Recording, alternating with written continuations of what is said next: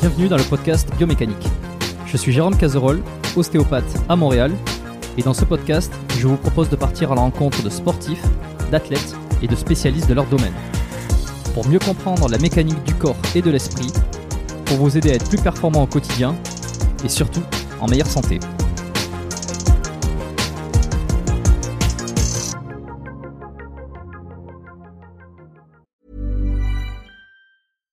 Sandra, and I'm just the professional your small business was looking for. But you didn't hire me because you didn't use LinkedIn jobs. LinkedIn has professionals you can't find anywhere else, including those who aren't actively looking for a new job but might be open to the perfect role, like me. In a given month, over 70% of LinkedIn users don't visit other leading job sites. So if you're not looking on LinkedIn, you'll miss out on great candidates like Sandra. Start hiring professionals like a professional. Post your free job on linkedin.com/people today. Avant de démarrer l'épisode, j'ai une excellente nouvelle à vous annoncer. Ça avait été un carton la première fois. J'avais reçu énormément de messages de remerciements. Ils m'avaient fait confiance. Ils ont eu raison. Et moi aussi. Et du coup, on a décidé de réitérer notre collaboration. Alors, vous l'avez compris, Unae est de retour sur le podcast. Et grâce aux nombreuses commandes de la dernière fois, ben, je vous ai encore négocié une super réduction. Et cette semaine, vous avez droit à 15% de réduction sur toute la boutique Unae avec le code biomécanique 15. Et c'est encore une fois de l'inédit. Alors, pour ceux qui étaient complètement passés à côté la dernière fois, Unae, c'est la marque de compléments alimentaires de Julien Vénesson qui fait l'unanimité dans le paysage français actuel dans le domaine de la santé et de la longévité. Ce sont des compléments d'ultra qualité avec des ingrédients de la plus haute pureté et qui sont issus de l'agriculture biologique. Ils ont une charte qualité incroyable et tout est vérifiable sur le site internet. Alors l'été arrive, il est temps de faire le plein de compléments et si vous voulez être au top de votre santé avec les meilleurs produits du marché, eh ben c'est l'occasion rêvée pour le faire. Je vous recommande à titre personnel les oméga 3 en bouteille qui sont considérés comme les plus quali actuellement sur le marché. Si vous voulez améliorer l'aspect de votre peau, la santé de vos articulations et de vos muscles, il y a aussi le collagène éthique qui est issu de poissons sauvages et d'ailleurs qui est en passe de devenir un best-seller chez eux. Euh, Je vous recommande aussi le magnésium Omnimag, hyper important pour le sommeil et la récupération nerveuse et musculaire. Vous avez aussi la vitamine D3 qui avait été un carton la dernière fois et qui est considéré comme beaucoup comme le complément à absolument avoir euh, et qui a un rôle dans quasi toutes les sphères de votre corps.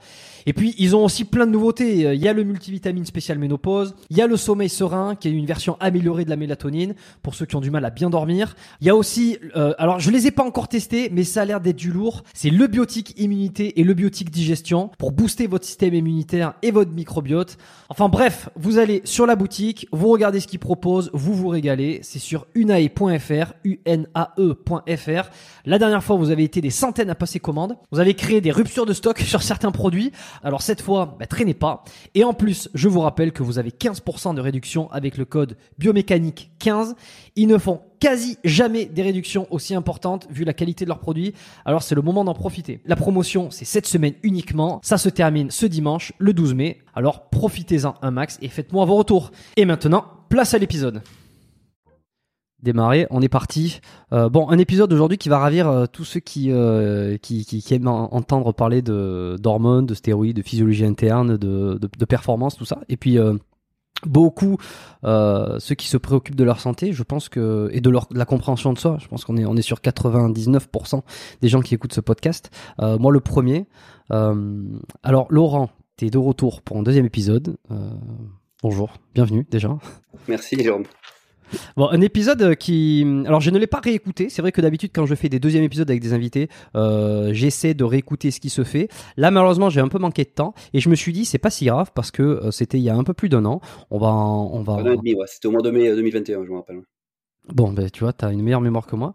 Euh, on avait parlé de, ben, de beaucoup de physiologie interne, d'hormones, essayer de comprendre comment tout ça fonctionnait. On avait aussi parlé un peu de, de, de au-delà, tu vois, les vitamines, la nutrithérapie, tout ça. On va revenir sur tous ces sujets-là. Euh, je pense qu'une bonne piqûre de rappel, ça fait toujours du bien.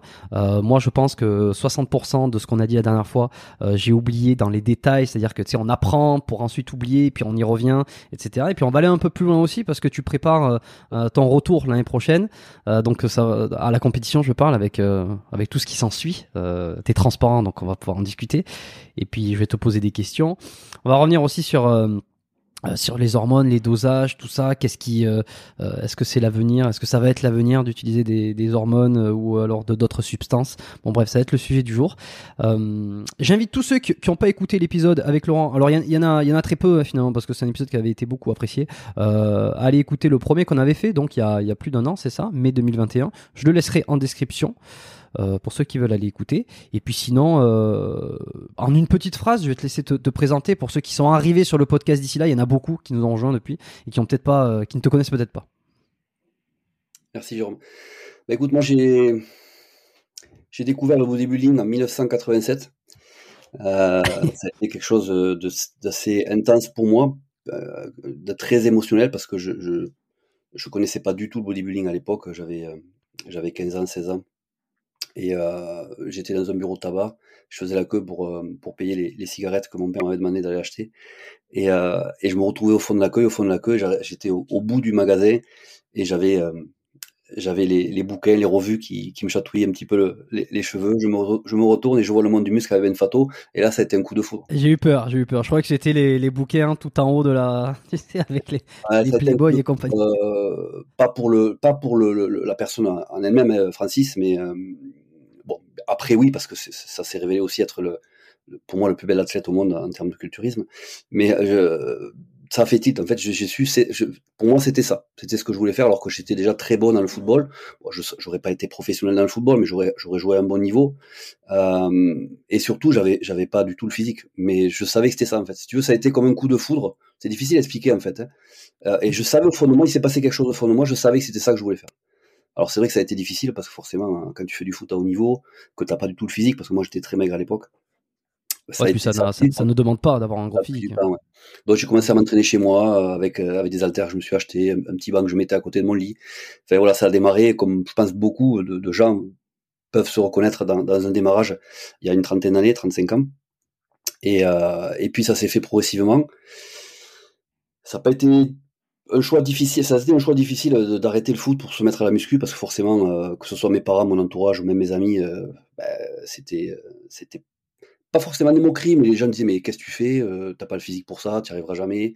Enfin voilà, on entendait la négativité des gens, peut-être aussi sur leur propre choix de vie, mais c'est voilà, moi j'étais hermétique à ça. Cette photo-là, en fait, pour moi, suffisait à, me, à suffire à me convaincre sur ce que je voulais faire plus tard en, termes de sport et de carrière sportive. Mmh. Ok. Donc, euh, ça, c'est comment tu as plongé les, les, deux pieds dedans, quoi? Ouais, voilà. Puis, euh, donc, c'était en 1987. Et puis, euh, bon, il y a eu des compétitions. Mon premier titre de champion de France, je l'ai eu en 2002. Donc, ça a été 25 ans après. Non, pas 25 ans après. Non, 15 ans après. Je sais plus. Je sais plus les chiffres mmh. en tête. Mais voilà, donc, après un deuxième titre en moins de 90 en 2005 avec des compétitions. Voilà, j'ai eu, eu, une carrière amateur, pas professionnelle par contre.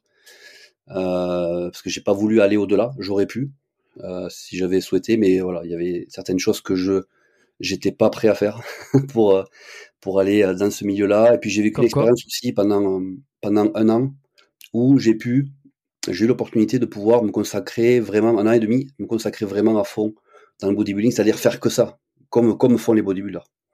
Hmm. Attends, juste, je t'arrête, je t'arrête un seconde pour comprendre. Euh, quand tu me dis, j'étais pas prêt à faire les, les, efforts ou les sacrifices, tu parles de quoi Non, c'est pas les efforts et les sacrifices. Les efforts et les sacrifices, c'était pas un problème. C'était, j'étais pas prêt à faire ce qu'il y a à faire en termes d'utilisation de, produits. Pour passer. Euh, oui, c'était surtout par rapport en lien avec les stéroïdes en fait. Hein.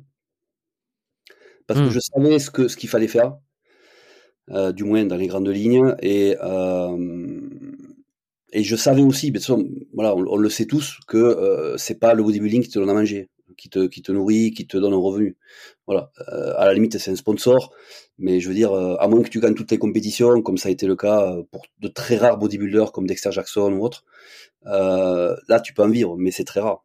Hum, ou Chris Bumstead plus récemment. voilà, ces deux aspects-là, alors sans, sans avoir euh, aucune euh, animosité contre ma passion, parce que ça a toujours été ma passion, ça l'est toujours. C'est juste que voilà, j'ai fait ce choix-là parce que pendant un an et demi, vivre comme un bodybuilder pro, en fait, je sentais qu'il manquait quelque chose. J'étais passionné, je vivais à fond ma passion, j'étais à fond dedans, mais il me manquait quelque chose. Tu vois, il y avait un truc qui, ouais, je j'avais pas l'impression de, de, de, me sentir vraiment, euh, comment t'expliquer moi-même à 100%. Il manquait quelque chose, tu vois. et ce quelque chose, c'est ce que moi je peux faire dans ma vie en dehors du bodybuilding. Et c'est là que j'ai pris conscience en fait que le bodybuilding c'était quelque chose qui était important pour un équilibre, mais c'est pas c'est pas le c'est pas l'équilibre en soi. Tu vois. Pour moi, attention, je parle de mon choix personnel. Hein. C'est mon avis perso. Attention, je dis pas je dis pas mm. aux gens qu'il faut pas qu'ils passent pro, qu'il faut pas qu'ils aient une vie pro si c'est ce qu'ils veulent. Euh, moi, c'est ce que j'ai souhaité. Et quand j'ai eu l'opportunité, comme je te dis, de le vivre pendant un an, et demi, où je pouvais faire que ça, il y a, y, a, y a eu cette réflexion euh, de dire bon voilà. Euh, il y a quelque chose qui manque. Et puis après, l'aspect produit, bien sûr, c'est ces deux éléments-là qui ont fait mmh, que j'ai pas, j'ai pas basculé sur le côté professionnel euh, pour faire que ça. Et, tu vois, c'est un truc qui est, qui est redondant que, que j'entends beaucoup en ce moment. Alors je sais pas si c'est, c'est, tendanciel ou quoi que ce soit, mais cet aspect, le sport, l'entraînement, alors d'autant plus le, le, sport en salle, viendrait se greffer dans un équilibre de vie et ne serait pas, ne, en fait, ferait partie de la vie, mais ne serait pas le point central ou le pivot sur lequel tout tourne autour. Et euh, là où justement, quand t'es pro, ben, c'est le cas. Euh, pourquoi? Parce qu'on n'en vit pas. Pourquoi? Parce qu'à un moment donné, euh, il y a, y a d'autres choses qui existent aussi. Et, je pense qu'entre, quand on découvre un peu la pratique, beaucoup les jeunes qui découvrent la pratique de la musculation entre 20 et 25 ans, ils ont tendance à s'y plonger dedans. Et en fait, tout tourne autour. bon, à un moment donné, t'arrives dans une impasse, quoi, finalement, parce que c'est, c'est quoi? C'est soit le professionnalisme, mais même, même si tu te professionnalises et que tu vas devenir coach, par exemple, finalement, euh, tu vas pas t'entraîner 8 heures par jour euh, toi-même. Et, tu vois, c'est qu'à un moment donné, tu vas avoir des, euh, des aspirations professionnelles qui vont prendre la priorité. Tu vois. fait, parce que c'est exactement ça. C'est, tu l'as dit avec tes mots à toi, mais c'est exactement ça. Parce que même quand tu es pro, tu, tu, allez, si tu entraînes 2 heures par jour, la journée, si tu comptes 8 heures de sommeil, hmm. il te reste 14 heures à faire. Tu vois je veux dire? Donc, bon, après, il y, y, a la préparation des repas, il y a ce que tu veux, mais je veux dire, après, tu fais quoi? Tu passes la journée devant ta télé, tu, tu lis des bouquins, fait, voilà, à un moment donné, tu, tu voilà, quand tu fais ça pendant trois mois, t'es bien, tu vois, tu te dis bon, c'est bon, t'es, es bien. Mais au final, tu, tu, te dis. finis par te faire chier, quoi. Ouais. Ben, tu, ouais, tu te dis, est-ce que, est-ce que tu te vois faire, euh, faire ça pendant 10, 15 ans? Parce qu'après, tu sais qu'une carrière bodybuilding, euh, tu la fais pas jusqu'à 60 ans, hein, d'accord, hein, voilà, c'est, une période de ta vie. Euh, et, c'est justement, je pense que le, choix de certains bodybuilders qui savent qu'ils vont le faire pendant un certain temps et après ils passeront à autre chose. Peut-être qu'ils ont déjà anticipé mm. le fait de faire autre chose après. Et c'est pour ça d'ailleurs qu'ils s'y mettent à fond parce qu'ils savent qu'ils feront autre chose après. Euh, mais moi, je, ouais, je, je, j'étais pas du tout dans ce, dans ce registre-là par rapport à, par rapport à une carrière. Et, cette période-là m'a permis de, de, de euh, de, prendre conscience de ça. Comme tu disais, je t'avais mis sur la voie, mais comme tu l'as bien expliqué, c'est voilà, ça faisait le bodybuilding, c'est ma passion et ça ça fait partie de mon équilibre. Mais quand tu quand tu quand tu détermines cet équilibre-là comme euh, le, rôle central de ta vie, c'est il y avait quelque chose qui passait pas en fait. Hmm. Hmm, hmm. Et on va mettre les deux pieds dedans directement parce que ça fait la transition avec un sujet euh, sur lesquels j'avais envie, de, revenir. Je, suis déjà euh, allé sur ce sujet-là, sur des épisodes précédents. Je t'en ai parlé euh, hier quand on s'est passé un petit coup de fil euh, avec Nicolas Villou, par exemple, sur les dosages, jusqu'où il faudrait monter, etc. Et alors toi, qui as décidé de ne pas passer pro, en dehors du lifestyle, il y avait aussi les dosages, les, les, les produits, enfin ce qu'il fallait prendre en termes de, de quantité à quoi ça ressemble des dosages de nature, d'amateurs, pas de naturel évidemment. À quoi ça ressemble des, alors on, est sur l'utilisation de produits dopants qui sont des stéroïdes anabolisants. À quoi ça ressemble en amateur? À quoi ça ressemble en pro? Alors, je vais te répondre en toute transparence hein, parce que c'est que moi c'est mon, c'est mon, ouais. c'est mon. C'est pour ça que je te demande. Ouais. Euh, pour les pros, je saurais pas te dire qui prend quoi à tel dosage. Par contre, euh, j'ai eu appris que, euh, juste pour te donner un ordre d'idée, que euh, à l'époque Coleman, qui, qui, avait qui était parti sur Paris et euh, qui mmh. avait été en relation avec Didier Cabrol, qui était l'ancien président de l'IFVB et avec qui était il était en contact sur Paris à, cette époque-là. À l'époque, il n'était pas encore professionnel où il devait être, il, devait, venait de passer professionnel. Je crois qu'il avait gagné champion du monde amateur. il tournait déjà à 36 unités de GH par jour. Le problème, c'est que ça, bon, ça paraît énorme parce que tu sais, euh, tu le dis et derrière il y a le petit silence. Mais euh, pour, les pour les mecs comme moi ou comme allez 90% de la population et peut-être euh, la, grande majorité de ceux qui écoutent, ça nous parle pas. 36 minutes. Alors juste pour faire un, parallèle avec quelqu'un qui, pour montrer la différence en fait, hein, pour qu'on parle davantage, quelqu'un qui va être en carence de sécrétion de GH. Donc c'est l'hypophyse qui produit pas assez d'hormones de croissance. donc ça se vérifie par un taux de le, taux de le matin. Euh, ou, IGF-1, c'est pareil, c'est le, le, même nom. Euh, le médecin va vérifier si le taux d'IGF-1 est élevé ou pas. S'il est élevé, ça veut dire que ton, ton hypophyse produit suffisamment d'hormones de croissance la nuit, d'où la conséquence euh, qu'il va y avoir. Ce qui va se passer, c'est que plus ton taux de GH est élevé la nuit, plus le foie va, va convertir, enfin va, va fabriquer, pardon, pas convertir, mais va fabriquer euh, de la, de la somatonicée, de l'IGF-1, ce qu'on appelle les facteurs de croissance. IGF-1, Donc, facteur de croissance d'IGF-1, hmm. euh, ben, le médecin anti-âge ou le médecin hormonal va te donner de l'hormone de croissance pour ton nombre d'idées, il va, il va te donner, en moyenne, hein, ça dépend du taux aussi d'IGF-1 que tu as à la, à la, base, mais il va, te, il va te donner une à une, et demie unité au coucher. Par, par jour alors? Ah, Ben oui, au coucher, donc tous les soirs. Ouais, bien sûr. Et euh, comment c'est, je veux dire, là tu me dis c'est en fonction du nombre d'IGF-1. Enfin, tout ça c'est très calculé ou c'est tout, c'est un peu à la louche calculé. Plus ton taux d'IGF-1 est bas, plus le médecin va avoir euh, le, le, le, réflexe de te donner un taux qui euh, va te le faire remonter à un taux physiologique euh, fonctionnel, c'est-à-dire au maximum de la valeur de référence en général qu'il y a sur, la, sur le, bilan sanguin. C'est leur, leur euh, méthode de travail. Tous les, tous les médecins. ça varie entre une et deux, et deux unités. En général, ça monte pas plus. Et, tous les médecins vont, vont faire ça, c'est-à-dire que moi, là, demain, je me dis, tiens, je, je me sens pas très bien, je vais voir mon médecin, je lui demande, euh, est-ce que j'aurais pas un problème? Il me le teste, et s'il y a un problème, tac, il me le.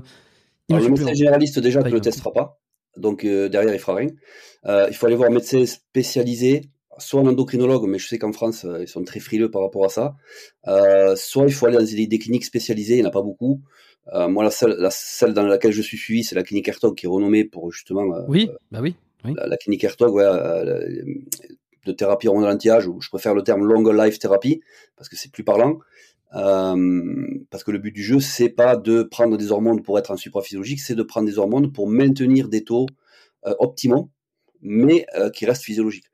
Parce que si tu veux, on s'est rendu compte, la base de, de, l'anti-âge, en fait, euh, c'est quoi? C'est parce qu'on s'est rendu compte que toutes les études qui ont été faites sur les gens qui vieillissent le plus longtemps possible, alors bien sûr, il y a le, la gestion du stress, il y a l'alimentation, mais on s'est rendu compte aussi que c'était des personnes qui, en vieillissant, conservaient des taux hormonaux, que ce soit la testostérone, l'hormone de croissance, la DHEA, prénolone, ce que tu veux, conservaient des taux hormonaux plus élevés que ceux qui avaient des taux plus bas et qui, en lien avec ça, avaient les maladies qui sont liées à la, à la dégénérescence et un lien aussi avec le, la mm. baisse des hormones. C'est ça. En fait, le, le leitmotiv du anti, de l'anti-âge hormonal, c'est ça, à la base. Ok, donc euh, bon, pas tous les médecins. Alors juste 30 secondes là. Euh, clinique Hertog. Alors euh, le médecin Hertog, c'est celui qui a qui, a, qui enfin, popularise ou qui, qui, qui, a beaucoup parlé. Tu, tu, le connais à titre personnel? Je veux dire, c'est quelqu'un personnellement parce que tu peux pas l'avoir en consultation perso, ou alors c'est une consultation qui vient se rajouter à celle que tu prends avec un de ces médecins qui l'a formé à la clinique mais tu peux pas l'avoir en direct. Pourquoi? Parce qu'il fait des bouquins, il fait des formations, il fait beaucoup de séminaires à l'étranger, donc c'est quelqu'un qui, qui prend plus de, de patients en, en, en personnel. Euh, il a formé des médecins pour ça, et moi je suis suivi par l'un l'un de ces médecins depuis maintenant 4 ans. Il y avait quelqu'un qui me l'avait recommandé en commentaire. Euh, alors, on en avait déjà parlé euh, avant, et puis il y a quelqu'un qui me l'a rappelé euh, dans un commentaire euh, dans, des, dans des podcasts. Il m'a dit tiens, euh, tiens, ça serait génial que tu puisses avoir docteur Hertog. Alors j'avais, j'étais là, oui, ben ah putain, ouais. Et j'ai regardé un peu, et, et effectivement, c'est vrai que contre le vieillissement, j'ai regardé quelques-unes de ses interventions qu'il a données dans des interviews ou des, des petites capsules ou quoi. très intéressant. T'aurais pas l'occasion de me mettre en contact, tiens. Ah si, bien sûr, de problème. Hein. Si, Ah ouais, bah écoute, euh, on en reparlera après alors euh, en Avec plaisir. Euh, avec, merci, avec grand plaisir. donc, donc alors on s'est un peu éloigné sur le sur l'idée de la question originale, mais c'est pas grave, c'est comme ça. Voilà, on parlait de l'hormone de croissance. Voilà. Ouais, d'abord l'hormone de croissance, ouais, c'est ça, c'est ça. On, a, on était là-dessus. Voilà. Alors après aujourd'hui, qu'est-ce que font les pros? Voilà, je sais qu'ils tournent toujours au-dessus de 10 unités, voire voire plus, voire 15 unités.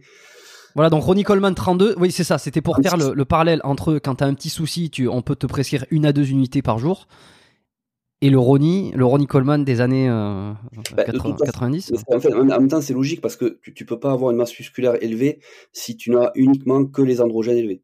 Il faut, il faut tout d'élever en fait. Si tu veux, le, bodybuilder qui a une masse musculaire euh, euh, très élevée, bon, il y a le côté génétique qui fait qu'il va progresser aussi, c'est pas que les produits. Mais ce que je veux dire par là, c'est qu'en fait, il recrée un équilibre, mais un supraphysiologique. C'est-à-dire qu'ils ont plus d'hormones thyroïdiennes, ils ont plus d'hormones androgéniques, ils ont plus de facteurs de croissance. Euh, et en fait, tout, ce qui est la base de la croissance musculaire, en fait, ils l'ont, en supraphysiologique. Donc c'est pour ça que quand tu es amateur et que tu prends que des androgènes, ben, tu vas progresser, mais à un moment donné, tu vas être limité parce que toutes les autres hormones qui peuvent t'aider justement à atteindre un niveau plus élevé en termes de masse musculaire, ben, tu les as pas. Après, tu peux mm. les inclure, mais ce que je veux dire par là, c'est mm. que tu les as pas. Donc, euh, les androgènes ne font pas tout, si tu veux, en termes de résultats euh, pour atteindre le très haut niveau. C'est euh, tu mets un moteur de Lamborghini sur une sur une sur une Renault 5. Euh, il faudrait, mais enfin c'est c'est dangereux quoi. Je veux dire, c'est à dire qu'il faudrait euh, techniquement si il faudrait changer le foie. Il faudrait mettre un foie euh, plus performant, il faudrait changer le cerveau, il faudrait changer le cœur. En fait, il faudrait tout changer si on veut euh, tout optimiser. Parce que là, c'est comme si, en, en termes d'hormones, on est en supraphysiologie sur, sur, ces, sur les bodybuilders, mais le foie reste le même, le cœur reste le même, les reins, euh, la rate, les intestins, tout ce qu'on veut. Je veux dire, ça, ça reste, euh, ça reste normal. Donc, ça travaille à mort, quoi. Peut-être pour ça qu'ils sont tous en train de claquer au bout de. Ben après, il faut savoir que, bon, pas les androgènes, mais, mais tout ce qui est hormones de croissance, donc avec les facteurs de croissance, ce qu'on appelle, euh, ce que je t'ai dit tout à l'heure par, la- par la prise de sang, les IGF-1, Hum. euh, crée ce qu'on appelle l'hyperplasie. C'est la croissance tissulaire, mais pas que le muscle solétique, c'est tous les tissus. À partir d'un certain dosage. Donc si Combien? tu restes dans un dosage hyper élevé, comme ça, à 30 unités, même, même 20, hein, euh, à un moment donné, tu vas avoir euh, aussi un grossissement des tissus mous, euh, ce qu'on appelle Ouais. les organes. C'est logique. Ouais, Logique. Alors ça veut pas dire que grossissement, alors si on reste dans, dans- le raisonnement médical, ça veut pas dire grossissement, ça, ça veut pas dire pathologie, mais ça veut dire qu'à partir du moment où tu augmentes le nombre de cellules dans le corps, statistiquement, tu peux augmenter aussi le, le- le- la, la capacité du corps à développer Des des cellules tumeurs, parce qu'il y a plus de cellules. Voilà. Mais après, il faut, il faut, faut d'autres conditions pour, pour aller plus loin, on va dire, dans une pathologie. Mais ça va pas dans le bon sens, on va dire, euh, au niveau, au niveau, euh, au niveau santé, au niveau médical, ça c'est clair. Et donc, toi, c'est ce qui te faisait peur Alors j'ai jamais C'est Euh, ce que tu n'avais pas envie de franchir euh, le... Non. les hormones de J'avais- pas envie de, de franchir ce cap-là, pas par peur, honnêtement, parce que j'ai jamais eu peur. Moi, j'ai toujours vécu mes expériences en bodybuilding, notamment au niveau de la prise de produit, comme une expérience personnelle qui me permet d'apprendre. C'est aussi pour ça que je fais ce métier. Tu vois, c'est ça qui m'a qui m'a aussi incité à faire ce métier-là. Euh, sinon, je l'aurais pas fait. Si j'avais eu, en fait, quelqu'un qui a peur de de- de- de- d'aller loin dans l'utilisation des produits, euh, il peut pas faire le métier que je fais. Tu vois, par essence, c'est pas possible. Euh, sinon, tu ferais les choses par peur. Donc, tu vois, donc euh, dans ton travail, puisque forcément, il y a l'utilisation des produits derrière. Donc, euh, Mais comment ça se fait que t'aies pas peur C'est que c'est que tu penses que ta, ta santé J'ai appris beaucoup de choses, que ce soit en lisant des bouquins ou en faisant des formations. Alors, paradoxalement, enfin, assez curieusement, euh, dans, la, dans la partie, en dehors du bodybuilding, la partie développement personnel, on parle beaucoup de santé.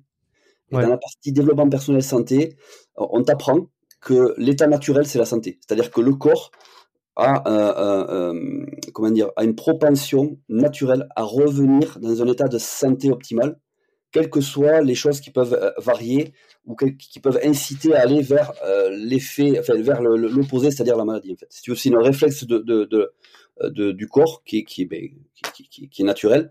En fait, si tu veux, tu peux agresser un corps un certain temps, euh, le corps va revenir euh, par essence à son état naturel de santé. Voilà. Alors, bien va sûr, déployer, va déployer des efforts, quoi. Va déployer Voilà, un paquet d'efforts pour. si tu veux, le, le- le propre de l'organisme, c'est d'être en santé et pas d'être malade. Euh, sinon, tout le monde serait malade. Maintenant, s'il y a une maladie, c'est parce qu'il y a un problème dans le corps, Il y a un dérèglement. ouais. que ce soit à l'origine. Euh, voilà, Euh, les produits font partie des choses qui peuvent, s'ils sont pris sur du long terme et qu'on fait pas attention sur les effets secondaires et qu'on n'apprend pas à les gérer, peuvent faire partie des choses qui mettent le corps dans l'état de maladie. Mais euh, on a, j'ai eu beaucoup de, de, ben, de- de récits, pas moi perso, ni dans mon, dans mon expérience personnelle, dans mes clients, de, de gens qui ont eu des soucis avec les produits. Et voilà, il faut qu'ils ils ont, ils ont arrêté et le corps a tendance, alors bien sûr avec des aides, hein, que ce soit des aides médicales ou naturelles, à aider le corps à revenir dans une physiologie qui est, qui est, euh, qui, qui, qui est, qui est de santé et naturelle. Donc, Mm, euh, ce que là, c'est, c'est par principe, j'ai- donc c'est pour ça que j'explique que j'ai jamais eu peur parce que je savais très bien que déjà, déjà je faisais des cures, je prenais jamais des produits en permanence. Euh, et ce que j'observais en fait euh, dans les prises de sang que je faisais pendant les cures, en fait, euh, à chaque fois, mon organisme revenait dans des dans des valeurs correctes, que ce soit au niveau de au niveau de, des hématocrites, que ce soit au niveau du foie, que ce soit au niveau du rein. Bon, le rein, j'ai jamais eu de de soucis particuliers euh, ou, de ou de crainte par, rapport à ça. Euh, bilan lipidique qui revenait. En fait, si tu veux, tu t'aperçois. C'est là. En fait, ce qui m'a rassuré en même temps, euh, c'est que ce que je faisais me permettait d'en conclure, bon, toujours accompagné du médecin que j'avais à l'époque, euh, d'en conclure qu'à partir du moment où tu arrêtes tes produits et que tu as une hygiène de vie correcte et que tu te supplé- supplémentes comme il faut, euh, ou que tu prends des choses, moi j'ai pris pas mal de phyto, pas mal d'homéo, euh, ton corps revient à la normale, à chaque fois. Ça prend On- plus on de dit- temps sur les mais il revient à la normale. Mais on m'a dit récemment, tu vois, je discutais avec quelqu'un qui était euh, qui utilisait des produits dopants, euh, que alors moi je suis alors je suis pas crédule, je mets toujours des je prends toujours avec des pincettes ce qu'on me dit. Néanmoins, euh, comme j'ai pas non plus euh, l'expérience des produits et que c'est pas mon c'est pas mon domaine euh, à titre personnel, euh, bon, je, je, je n'en sais rien. Il m'a dit que c'était plus beaucoup plus safe d'être en en, en, d'être en, en prise de produits dopants toute l'année, même si c'est en espèce de pseudo TRT avec des petits dosages mais toute l'année, plutôt que de faire des cures régulièrement. Parce que à chaque fois que tu fais des cures, faut relancer ton système derrière, et que cette relance te demande un effort euh, considérable, la prise d'autres médicaments, la prise euh, d'autres traitements, et que faire cure, relance, cure, relance, euh, ça met vraiment ton corps à mal quoi. Et qu'il vaut mieux, il faudrait mieux prendre des produits presque à l'année, une base un petit peu continue. Le problème c'est que derrière tu, tu ne sécrètes plus rien, que le jour que tu vas arrêter, j'imagine que bonjour pour relancer ton système euh, normal. Donc alors qu'est-ce qui qu'est-ce qu'il faudrait mieux faire? Alors je, comprends ce ce que, ce que tu, tu m'expliques, hein. c'est, un raisonnement qui, qui, peut, qui peut se comprendre. En fait, si tu veux, il y a deux cas de figure. Déjà, moi perso, dans mon expérience personnelle, euh, j'ai jamais relancé après chaque cure, du moins à chaque fois. Je relançais une fois sur deux ou une fois sur trois. Et quand je relançais pas, ce qui se passait, c'est que je laissais passer 4 à 5 semaines, voire 6 semaines maximum. Euh, et, euh, et c'était la prise de sang que je, faisais qui validait le fait que je puisse reprendre ou pas. Et c'est là que je me suis rendu compte, justement, pour préciser ce que je te disais juste avant, c'est que je me suis rendu compte que mon corps réagissait très vite dans le bon sens également après l'arrêt des produits. Alors c'est vrai que 6 semaines, ça te suffit pas à relancer ton, ton axe HPTA, on est d'accord? Donc ça veut Euh, dire que si pendant six semaines euh, t'es en dépression, t'es pas bien, t'es pas au top de ta forme. Mais non, dans six semaines, t'es pas, pas en dépression. Si t'es en dépression, c'est qu'il y a un problème. C'est que là, t'as une dépendance psychologique des produits. Moi, en six semaines, j'étais pas en dépression. Je commençais à être fatigué, à avoir moins envie de m'entraîner, à avoir moins de force, moins de congestion. C'est logique. Il y a plus d'hormones et ton système est pas reparti. C'est logique. Maintenant, euh, c'est aussi cette période-là où ton corps est censé avoir euh, un retour à la normale de- des enzymes hépatiques, surtout si tu as pris des oraux pendant la cure, euh, un retour du bilan lipidique, parce que forcément, un taux de testostérone supraphysiologique entraîne automatiquement une baisse du HGL. Si en plus tu rajoutes des anti-aromatases pour empêcher l'aromatisation, donc pour empêcher l'excès d'œstrogène, la transformation de la testosterone, tu, tu vas en prendre et tu, ça baisse encore plus le HGL. Donc quand tu arrêtes tout ça, c'est bénéfique euh, jusqu'à une certaine période pour retrouver un bilan qui est à peu près correct et qui te permet de te donner le feu vert pour enchaîner une autre. C'est moi, c'est ça que je faisais. Et en fait, si tu veux, donc la, la réponse que que- qu'on t'a donnée, elle est correcte. hein. Euh, dans- je, je rejoins ce que ce que ce que tu disais, c'est pas faux ce qui, ce qui ce qui a été dit. Euh, donc tu as cette option là, ou soit effectivement, donc je, je reviens sur ce que tu disais, soit effectivement entre les cures, plutôt que de faire ce que ce que je faisais moi ou de relancer, en fait, tu peux maintenir ce qu'on appelle en cruise, le blast and cruise ou ce que, ou on appelle ça le, le TRT, peu importe. J'aime pas trop le mot TRT parce que la TRT c'est c'est sur Oui. long terme. Le blast and Oui. c'est vraiment une période assez courte entre deux cures qui te permet de maintenir. Alors là aussi, il y a, il y a une discussion intéressante à avoir sur le sur le sur le cruise. Euh, moi, j'ai- eu des athlètes qui, qui venaient me voir pour une, pour, une, pour une prépa, qui sont venus me voir et qui étaient en cruise avec euh, une bol d'eau de sang et, et 500 mg de testostérone. Euh, je suis désolé, c'est pas du cruise. C'est une cure à part entière, c'est des c'est dosages une de cure. T'es à, à 700 mg par semaine, donc c'est une cure. Donc comment veux-tu En fait, tu veux l'intérêt, si tu veux, il y a un intérêt de, de faire du, du, du cruise. Et l'intérêt du cruise, c'est justement de permettre à l'organisme de retrouver ou de tendre euh, vers un, retour à, à la normale des valeurs qui sont modifiées pendant la cure. Donc si tu restes en cruise à 700 mg, 700 mg, il n'y a rien qui va bouger. C'est-à-dire que tu vas avoir toujours ton HDL qui va rester bas. Euh, si ton alimentation n'est pas top, ben, tu veux risquer aussi d'avoir le, LDL qui monte, euh, voire même les triglycérides. Donc là, après, le, risque cardiovasculaire, il est, augmenté. On pourra le voir en détail aussi après si tu veux. Euh, tu vas toujours aromatiser. Donc si tu aromatises et que tu prends un arimidex pendant ta cure, ben, tu vas être obligé de garder l'arimidex. Donc au final, tu vas maintenir les, les valeurs qui sont modifiées pendant la cure, tu vas les maintenir pendant le cruise. Donc c'est pas un cruise. Le but du cruise au niveau de la physiologie interne, c'est de retrouver un HDL qui remonte, d'accord?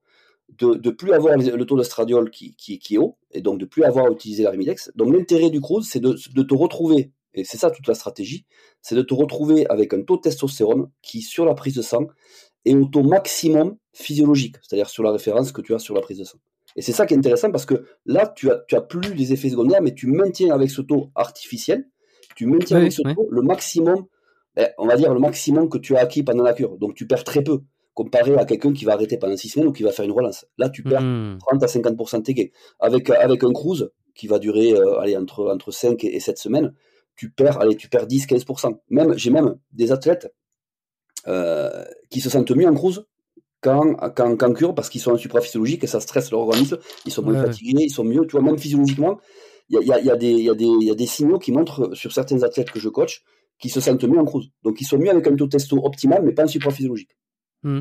mais ça, ça, en réalité, c'est dans l'idéal, ce que tu me dis, parce que. Euh, parce que parce que les, les athlètes qui sont en cruise, j'ai toujours tous j'ai toujours l'impression qu'ils ont des doses qui sont bien au-delà d'un d'un physiologique max.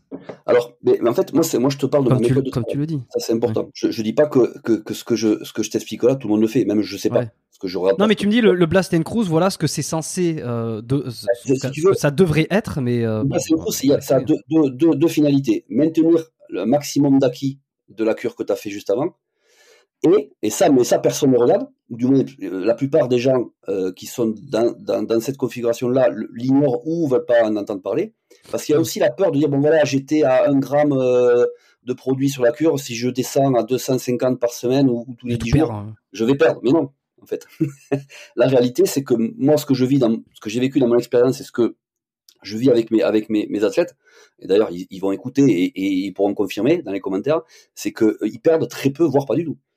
Parce que ce que je fais moi également dans le, dans le cruise, c'est que, je, comme je t'ai dit tout à l'heure, je maintiens l'ensemble des hormones qui vont dans le sens d'une progression musculaire. C'est-à-dire que si, euh, si j'ai un athlète, par exemple, qui va prendre 4 unités de GH pendant la cure, il va redescendre à 2 pendant le cruise. Donc il va maintenir la testo et la GH. Tu vois ce que je veux dire? Donc en fait, si tu veux, on baisse tout, mais on maintient tout au maximum physiologique. Hmm. Mais c'est possible je veux dire. Euh... Ah c'est pas que c'est possible, c'est que moi, c'est la façon dont, je travaille. Donc, donc c'est ce que je fais. Euh, tous mes clients qui sont dans cette configuration-là, qui préparent des compétitions, sont dans cette configuration. Mais ce que je veux dire, c'est que à partir du moment où tu prends euh, des produits externes, euh, comment, comment, je veux dire, c'est quoi? C'est avec des, avec des bilans sanguins que tu vois que tu es au max du physiologique? Mais bien sûr, tout à fait. Et je, en fait, j'arrive à, enfin, j'arrive, c'est ce qui est logique. En fait, j'arrive même à voir si les produits que prennent mes clients sont bons, justement quand ils sont en cruise. Pourquoi? Parce que quand ils sont en cruise, ils repassent à, je sais pas, alors, j'ai deux méthodes. C'est soit 100 mg tous les 7 jours, 125 mg tous les 7 jours, soit 250 tous les 12 jours. Et je me suis rendu compte que c'était, pour beaucoup, pas tout le monde, mais pour beaucoup, c'était mieux d'utiliser 125 tous les 7 jours. Pourquoi? Parce que 125 mg, ça te fait pas monter trop du moins au-dessus du maximum physiologique, la, testostérone, ça te le fait monter à 90% du max, 95, mais ça dépasse pas. Par contre, il faut refaire une injection tous les 7 jours. Et ça, c'est plus intéressant, parce que non seulement tu aromatises moins, donc tu convertis moins, parce qu'il y a un taux de testostérone qui est moins important. Et, en fait, si la testo est bonne, logiquement, moi je sais ce que c'est, parce que je suis resté 3 ans en TRT, avec 250 tous les 14 jours. Euh, donc je, sais très bien détecter si la, si la testostérone que prend l'athlète, par exemple, est bonne. Donc s'il a une marque avec une testo ou au septième jour, euh, il a fait 125 mg. Au septième jour, il est à, je prends, je prends euh, des chiffres complètement au hasard, euh, la testo totale doit être entre 3 et 10, le mec il a 4. Ben, je peux lui dire que sa testo elle est fake, ou elle est sous-dosée. Tu vois ce que je veux dire? Hmm. je, le sais, parce qu'au bout de 7 jours, tu dois avoir, logiquement, si la testo est bonne, elle est bien dosée à 125, tu dois avoir un taux qui est à 8, en moyenne. Voilà. Donc j'arrive à voir avec les prises de sang, j'arrive à voir déjà si le produit est de qualité, et ça me permet aussi, s'il est de qualité, de valider le fait que son taux est correct. Et qu'est-ce qu'on observe quand le taux est correct et mon maximum? On observe une augmentation du HDL. Alors après, attention, derrière, j'utilise aussi tout ce qui est supplémentation pro-HDL. Hein. Euh, c'est pas que le fait de jouer avec les produits, les dosages pour que la physiologie interne redevienne dans, un équilibre euh, correct. Il y, a, aussi tous les suppléments que je donne qui vont avec. Euh, voilà, il n'y a plus d'aromatisation, donc le taux de baisse. En général, il y a moins de polygobulie quand c'est le cas. Attention, je parle des effets secondaires, pas que d'une seule personne. Il y en a qui font de la polygobulie, d'autres qui en font pas, d'autres qui ont un HDL qui baisse. Bon, ça c'est tout le monde par contre. Il y en a qui aromatisent ou pas. Donc si tu veux, après j'adapte en fonction de la réaction du corps, parce que toutes les, toutes les, toutes les, réactions sont différentes suivant, suivant l'athlète. En fait. Oui, oui. Et c'est ça qui est passionnant pour moi, parce que euh, c'est ce qui me permet de, de, d'avoir un, travail qui se diversifie à chaque fois et, de, donner des réponses différentes en fonction du cas, en fonction de, comment réagit le corps. Mais tu, tu, dois avoir forcément des réactions, hein, euh, comme par exemple celle que je vais avoir juste là, qui est, mais quand on voit ce bordel, quand on voit ce bordel entre les, putain, pourquoi on reste pas naturel? Si, si on restait naturel. Je sais, je sais, c'est un peu une question de. Oui, c'est je- une question, mais- merci. euh. mais Mais je- sais, c'est le, le réflexe, quoi, de se dire. Sais, je, je, je me suis pas posé toutes les questions parce qu'on peut pas se les poser, mais la question que tu poses, je me la suis posée. Bien sûr, tout, tout le monde se la pose. Maintenant, s'il n'y avait pas euh, les produits, donc si il y avait le côté naturel qui, qui était là, je pense que, alors, je, je vais avoir une réponse assez large. Je pense qu'il y aurait aucun sport de haut niveau.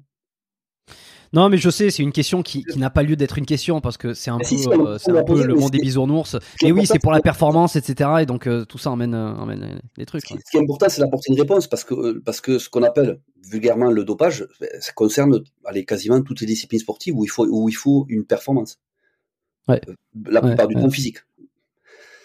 Tu vois, donc, ouais, donc euh, on, on se fout dans la merde d'un côté, enfin on se fout dans la merde, on augmente là, comme tu dis, supra, on est on est en supraphysiologique, et ben derrière ça implique des choses, et puis si on veut, euh, voilà, si on veut rester, euh, si on veut faire les choses bien, ou si on veut limiter la casse au maximum pour les bodybuilders par exemple, eh ben ça entraîne de faire comme tu dis, blast and cruise, de réfléchir à tout ça, de, de se supplémenter au bon endroit, de faire les, les trucs.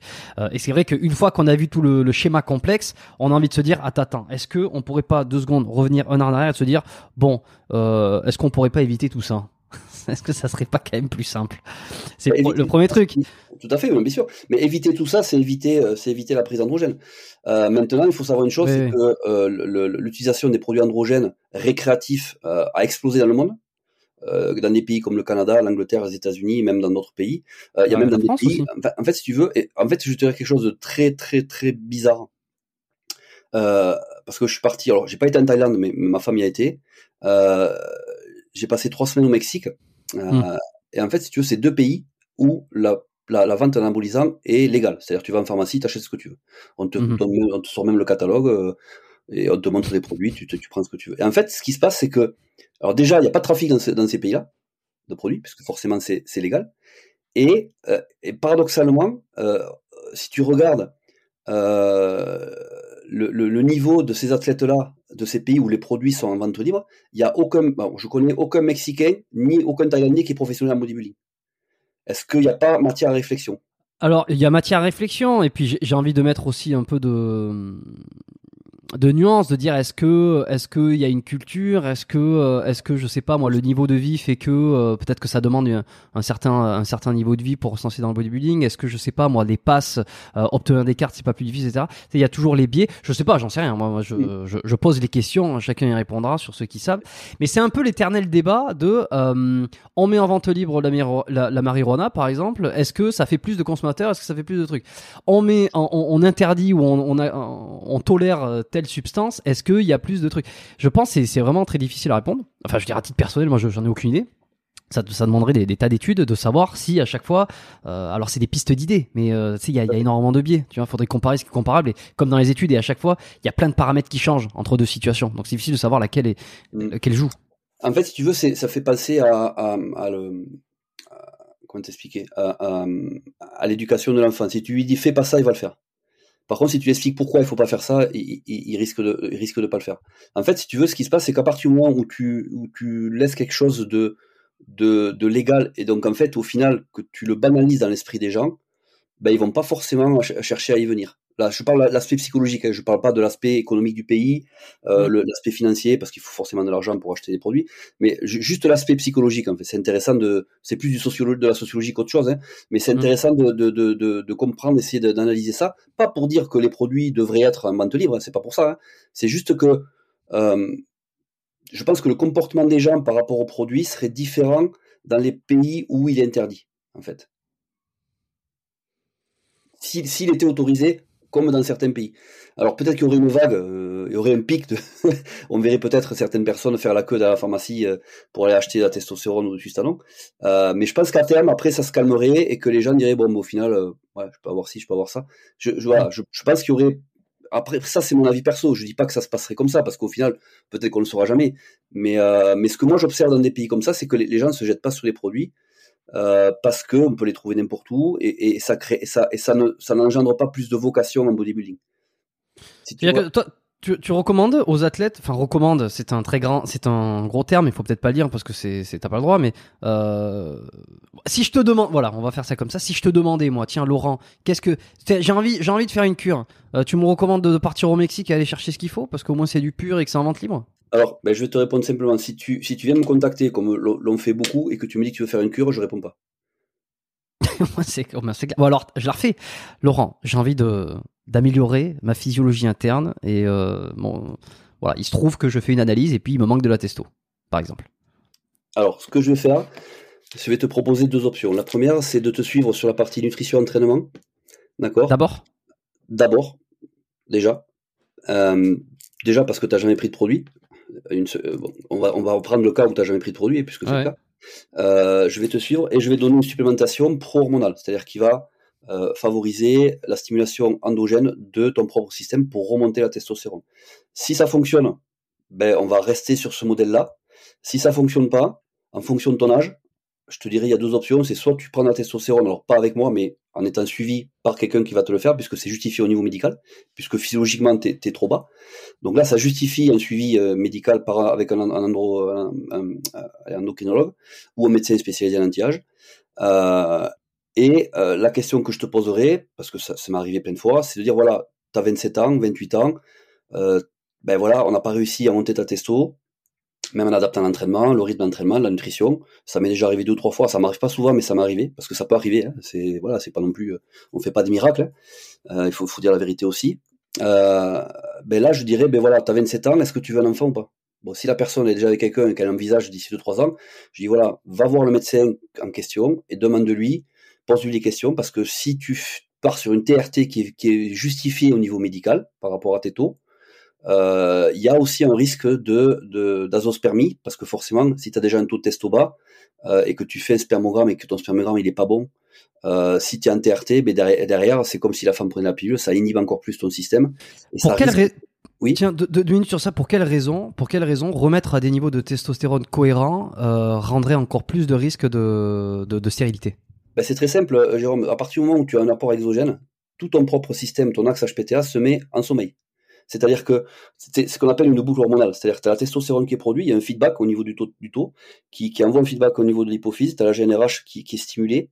Si la GNRH mhm, mhm. stimule la FSH-LH, en fait, tu as la FSH-LH qui va, qui, va, qui va augmenter. Et cette augmentation de la FSH-LH va augmenter à la fois le taux de testostérone et la spermatogénèse. Si ton mhm. taux de testo est trop haut, il y a un feedback négatif qui fait que ça va diminuer le taux de GNRH et donc diminuer le taux de FSH. En fait, c'est comme ça que tu as un équilibre. Et à partir du moment où tu as euh, euh, cet équilibre-là qui est modifié par un apport exogène, tout ce, tout ce, tout ce cercle-là vertueux est inhibé. C'est-à-dire que tu fais, tu prends une testostérone tous les 10 jours, 14 jours, tu as la FSH LH à zéro. C'est automatique. C'est le réflexe. Ok, donc en fait, il faudrait, dans le meilleur des cas, euh, c'est le, c'est la LH ou la FSH qui stimule la spermatogénèse LH, LH c'est ce qui stimule le, le, la testostérone, d'accord, par les voilà. dans les testicules, et la, FSH stimule la, la, spermatogénèse. Ok, donc en fait, dans le meilleur des cas, il aurait fallu qu'en ayant un apport exogène de testostérone, ça inhibe uniquement la LH et que la FSH continue à être produit. Sauf que comme ça provient de la même euh, hypophyse, en fait, ça, chante les, ça, ça coupe les deux, quoi. Ok. Malheureusement, le corps, le corps ne fonctionne pas comme ça. Ouais. Bah oui, le corps il fonctionne pas parce qu'on lui met des trucs euh, qu'il n'a pas prévu à la base. Rappelle-toi ce que je t'ai dit tout à l'heure, le corps euh, revient toujours en équilibre. Donc quand tu as un déséquilibre qui est créé, il y a une réaction de l'organisme qui tend vers cet équilibre-là. Donc si tu apportes quelque chose qu'il a en excès, tout ce qui lui permet de produire cette hormone-là, il va la stopper. Mais c'est logique en même mmh. temps. Mmh, mmh.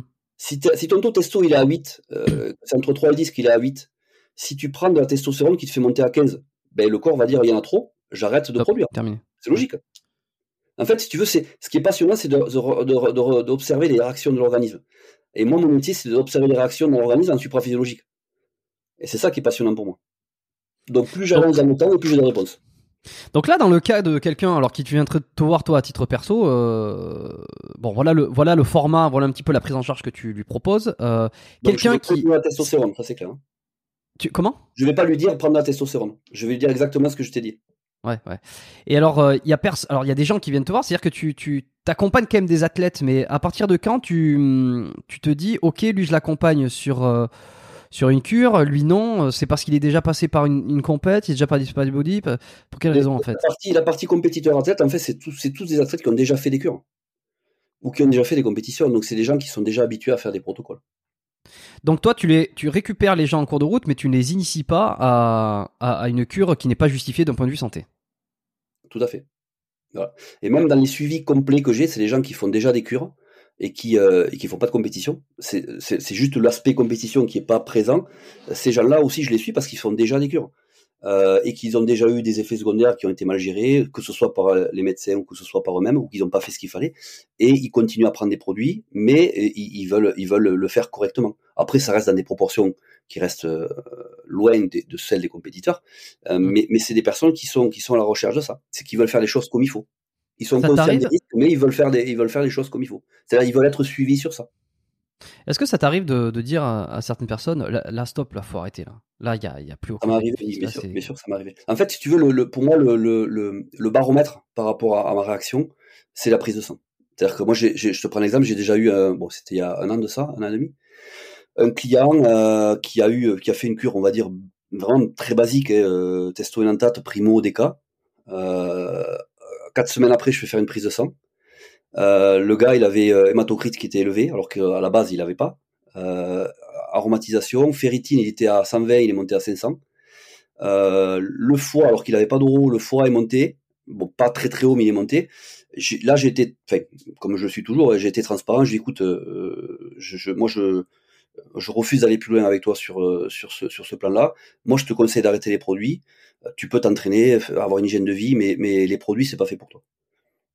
Voilà, parce que parce que son corps a une réaction excessive euh, avec une prise de produit qui, qui euh, pour 90% des, des, autres qui les auraient pris n'auraient pas eu de ces réactions-là, ou du moins une seule sur les 5 ou 6 qu'il a eu. Euh, voilà, ça, ça m'est arrivé deux ou trois fois. Hmm. Est-ce que pour toi, ça a un intérêt de tester une cure par curiosité? Pour, pour, pour un mec n'importe non, non, pas de toi personnellement, mais euh, de quelqu'un qui, qui pratiquerait la musculation, j'en sais rien, qui aurait 25, 30, 35, qui dirait tiens, je suis extrêmement curieux, je ne suis pas intéressé par la compétition, euh, j'aime m'entraîner, j'aime ça. Euh, je suis curieux de tester. Je, vois tous ces gens qui prennent la test, tout ça. C'est alors il y en a qui font n'importe quoi. J'ai pas envie de rentrer dans ce milieu-là, mais par contre je vois que ça améliore la performance. Putain, je suis extrêmement curieux. J'ai envie de tester sur six semaines une cure. Est-ce que ça a un intérêt? Ben, en fait, je vais te donner la même réponse. Enfin, la même réponse c'est. Juste pour déjà eu, pas, pas, pas, oui, voilà, pas, pas, forcément tout le temps, mais c'est assez rare ce genre de demande. Mais, en fait, ce, que, ce qui se passe, c'est que, si tu veux, moi, mon leitmotiv, c'est de, de faire prendre conscience aux gens que euh, la prise, de, enfin, le, le, le fait d'aller enchaîner sur une cure, elle doit être vraiment justifiée. Euh, pour une question d'âge, une question d'année d'entraînement, une question euh, euh, de physiologie interne, donc bilan sanguin. En fait, ce qui va se passer, c'est quand j'ai une demande comme ça, euh, je, mets d'abord toujours en place l'entraînement, la nutrition et la supplémentation de base. Après, je fais faire un bilan. On fait le point sur la physiologie interne. En fait, la personne, alors souvent, ça m'est déjà arrivé, mais la personne, en fait, elle a aucun problème au niveau hormonal. Elle a mhm. juste besoin d'avoir un rythme d'entraînement qui est moins intense parce que forcément, quand on se surentraîne, on laisse pas le corps donner une réponse hormonale, notamment au niveau des androgènes, donc ce qui fait que ça, ça inhibe un petit peu le système ou ça le, ou ça fait baisser la testostérone. Euh, moi, je l'ai vu plein de fois chez, chez les gens naturels qui avaient un taux de testostérone très très bas, qui ont, qui ont à un moment donné penser à prendre des produits, mais au final, il suffisait, juste de revoir l'alimentation qui était trop basse en lipides et qui était trop intense au niveau des entraînements et, au niveau du rythme d'entraînement. Moi, j'ai re-régulé une, des physiologies internes souvent dans ce cas de figure-là.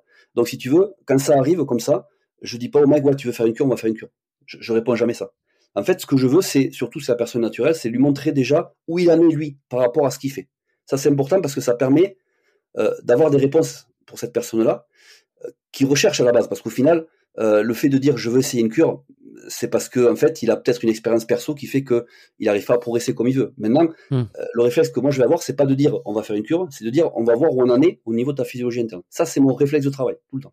Ok, mais tu vois, regarde, un mec, alors je, prends, je sais pas si je, prends mon exemple, mais je, on va dire, je, je, tire idée de mon exemple aussi. Euh, de quel, mais alors qui serait pas moi, admettons, quelqu'un qui s'entraînerait depuis quelques années, qui alors bon, pas forcément moi pour le coup, mais qui ferait, ça ferait 10 ans qu'il s'entraîne. Bon, naturel, c'est bon. Je veux dire, il, le mec, il prend plus euh, un kilo de muscle par mois. Je veux dire, c'est, voilà. Alors, il a sa vie aussi, il essaie de bien faire les choses. Euh, il n'a pas de problème a priori. Alors je pense c'est vraiment une étude, un cas concret quoi. Il n'aurait pas de problème de, physiologie interne, c'est-à-dire que ses hormones sont plutôt bien, il mange bien. Bon, il est un peu stressé, tu vois, mais c'est c'est c'est son travail aussi, tu vois. Il essaie de mettre les, les, petits plats dans les rangs, il essaie de se démerder un peu dans sa dans sa semaine. Mais il s'entraîne 3, 4, 5 fois par semaine quand il y arrive. Un petit peu de cardio euh, quand il essaie, tu vois, pour se maintenir en forme d'un point de vue cardiovasculaire. Euh, il fait des il fait des bilans sanguins, tout est à peu près bien. Euh, il dit putain, j'ai envie d'essayer. Je suis, je suis, curieux, je suis curieux de voir comment je vais réagir. Alors ça n'a aucun intérêt, je vais le faire une fois. Je vais pas faire de compète, c'est juste pour voir.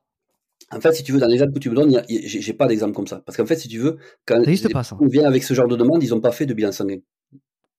Tu vois ce que je veux dire? Ils savent pas. Alors si s'il fait le bilan sanguin et que c'est c'est correct, tous les, tous les niveaux sont, sont bien, le mec est en bonne santé. Alors si les niveaux, si les niveaux sont bien, je vais d'abord travailler sur la base de mon travail, c'est toujours lui mettre en place l'entraînement qui va, on va dire, être différent par rapport à, l'effet stimulateur de la croissance musculaire avec l'alimentation que moi je donnais. Et ce que je veux toujours prouver à la personne, moi, avant qu'il puisse attaquer un protocole, c'est toujours, ça se fait toujours sur deux, trois mois, lui montrer qu'il est déjà capable malgré le choix qu'il a de vouloir faire une cure après, de lui montrer qu'il est capable de progresser sans ça avant de faire la cure. Oui, mais alors, je, excuse, alors, je, reviens là-dessus. Peut-être que je ne sais pas, ou alors peut-être, peut je sais, mais peut-être qu'il me manque des informations. Peut-être il y a des secrets que je n'ai pas. Je, je donne jamais un protocole à quelqu'un qui veut faire un protocole. Naturellement. ça, je, comprends. Mais il y a, y a peut-être des secrets qui m'échappent, j'en sais rien. Euh, mais si ça fait 10 ans qu'il s'entraîne plutôt bien, je veux dire, ok, en 2-3 mois, tu vas lui changer les entraînements. si en plus il est naturel, ça change physiquement, ça changera rien en 2-3 mois. Même si l'entraînement est vraiment, est vraiment mieux, tu vois. Si le mec il a pas progressé le, en 10 ans comme il aurait dû progresser, euh, c'est pas parce qu'il a forcément euh, besoin de plus de testostérone, c'est parce qu'il a pas forcément fait ce qu'il fallait pendant les 10 ans. Donc mon réflexe à moi, c'est pas de lui dire prendre la testostérone ou prendre la testostérone à tel dosage, c'est de lui dire on va d'abord revoir la base de ce qui a fait euh, ton physique, c'est-à-dire l'alimentation, l'entraînement, avant d'envisager le reste. Mon réflexe, c'est ça. En fait. Ton réflexe, ça. D'accord, je comprends. Alors, imagine au bout de 2-3 mois, bon, il a progressé un peu sur ses barres, il sent plus de, congestion, il se dit putain, la, formule que tu m'as donnée ou le ou la répartition, l'entraînement, l'intensité, enfin peu importe, c'est bien.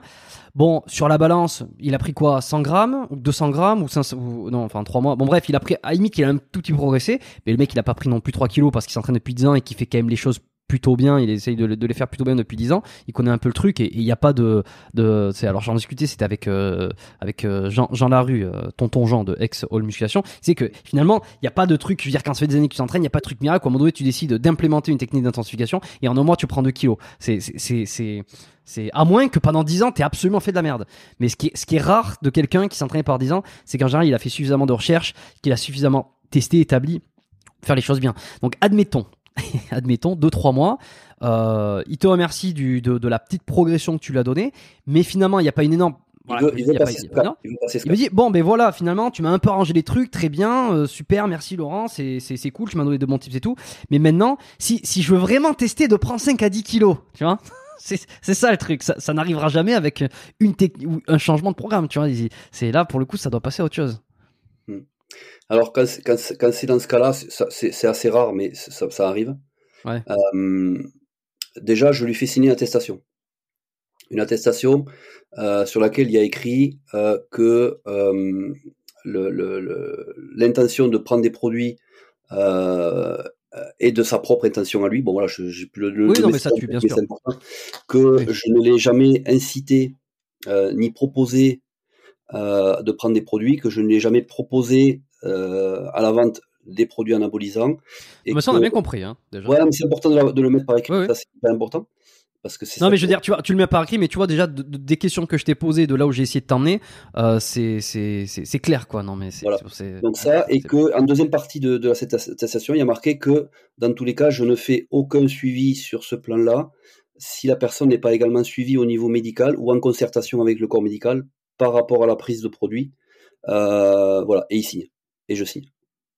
Déjà, ça, ça permet de, de caler certaines choses. Euh, c'est sérieux quand même. Hein. ben, oui, parce que en fait, c'est une question, c'est une manière de, de, me protéger, de le protéger aussi, parce que au final, ça reste son intention. Et je sais que, en fait, si tu veux, euh, que la personne, si elle le fait, si elle veut le faire, en fait, au final, psychologiquement parlant, avec ou sans moi, elle va le faire, puisqu'elle a décidé de le faire. Euh, donc, je préfère. Et si elle te dit, si elle te dit, euh, tiens Laurent, moi si je passe à l'action là-dessus, euh, ça sera avec toi ou avec personne. Là, je, je rajoute des contraintes. Ouais, mais c'est très bien. Alors, je vais être honnête. Je vais être honnête. Je, je suis, je, pardon. Je suis vraiment dans mon cas perso, c'est-à-dire que j'ai pris quand même beaucoup de, de mes intentions. Enfin, mes j'ai aucune intention de, de, de passer au- des produits, mais tu vois, je discute avec toi. Je serais uniquement curieux, comme j'ai essayé de le, de le mettre dans l'étude de cas. Oui, mais Et je- tu vois, je- je, me dirais, tiens, Laurent, il y a qu'avec toi le, si j'ai fait- aucun intérêt, je suis curieux, j'ai envie de le faire bien. Si c'est, si, si, si je le fais, c'est qu'avec toi. En fait, ce qui, ouais, mais c'est très bien. En fait, la, la réponse, parce que j'ai déjà eu, j'ai déjà eu cette question-là, hein, forcément. hein. Mm. Euh, la réponse que je donne, c'est que. Alors, je fais, test- je fais signer l'attestation déjà dans un premier temps, ça c'est important, euh, parce que ça permet aussi de, de protéger. Et la, la deuxième chose que je que j'explique, c'est euh, les effets secondaires que, que peuvent engendrer la prise de produit. Pas pour dissuader, mais pour dire voilà, je, je te dis là où tu vas. Voilà là où tu vas.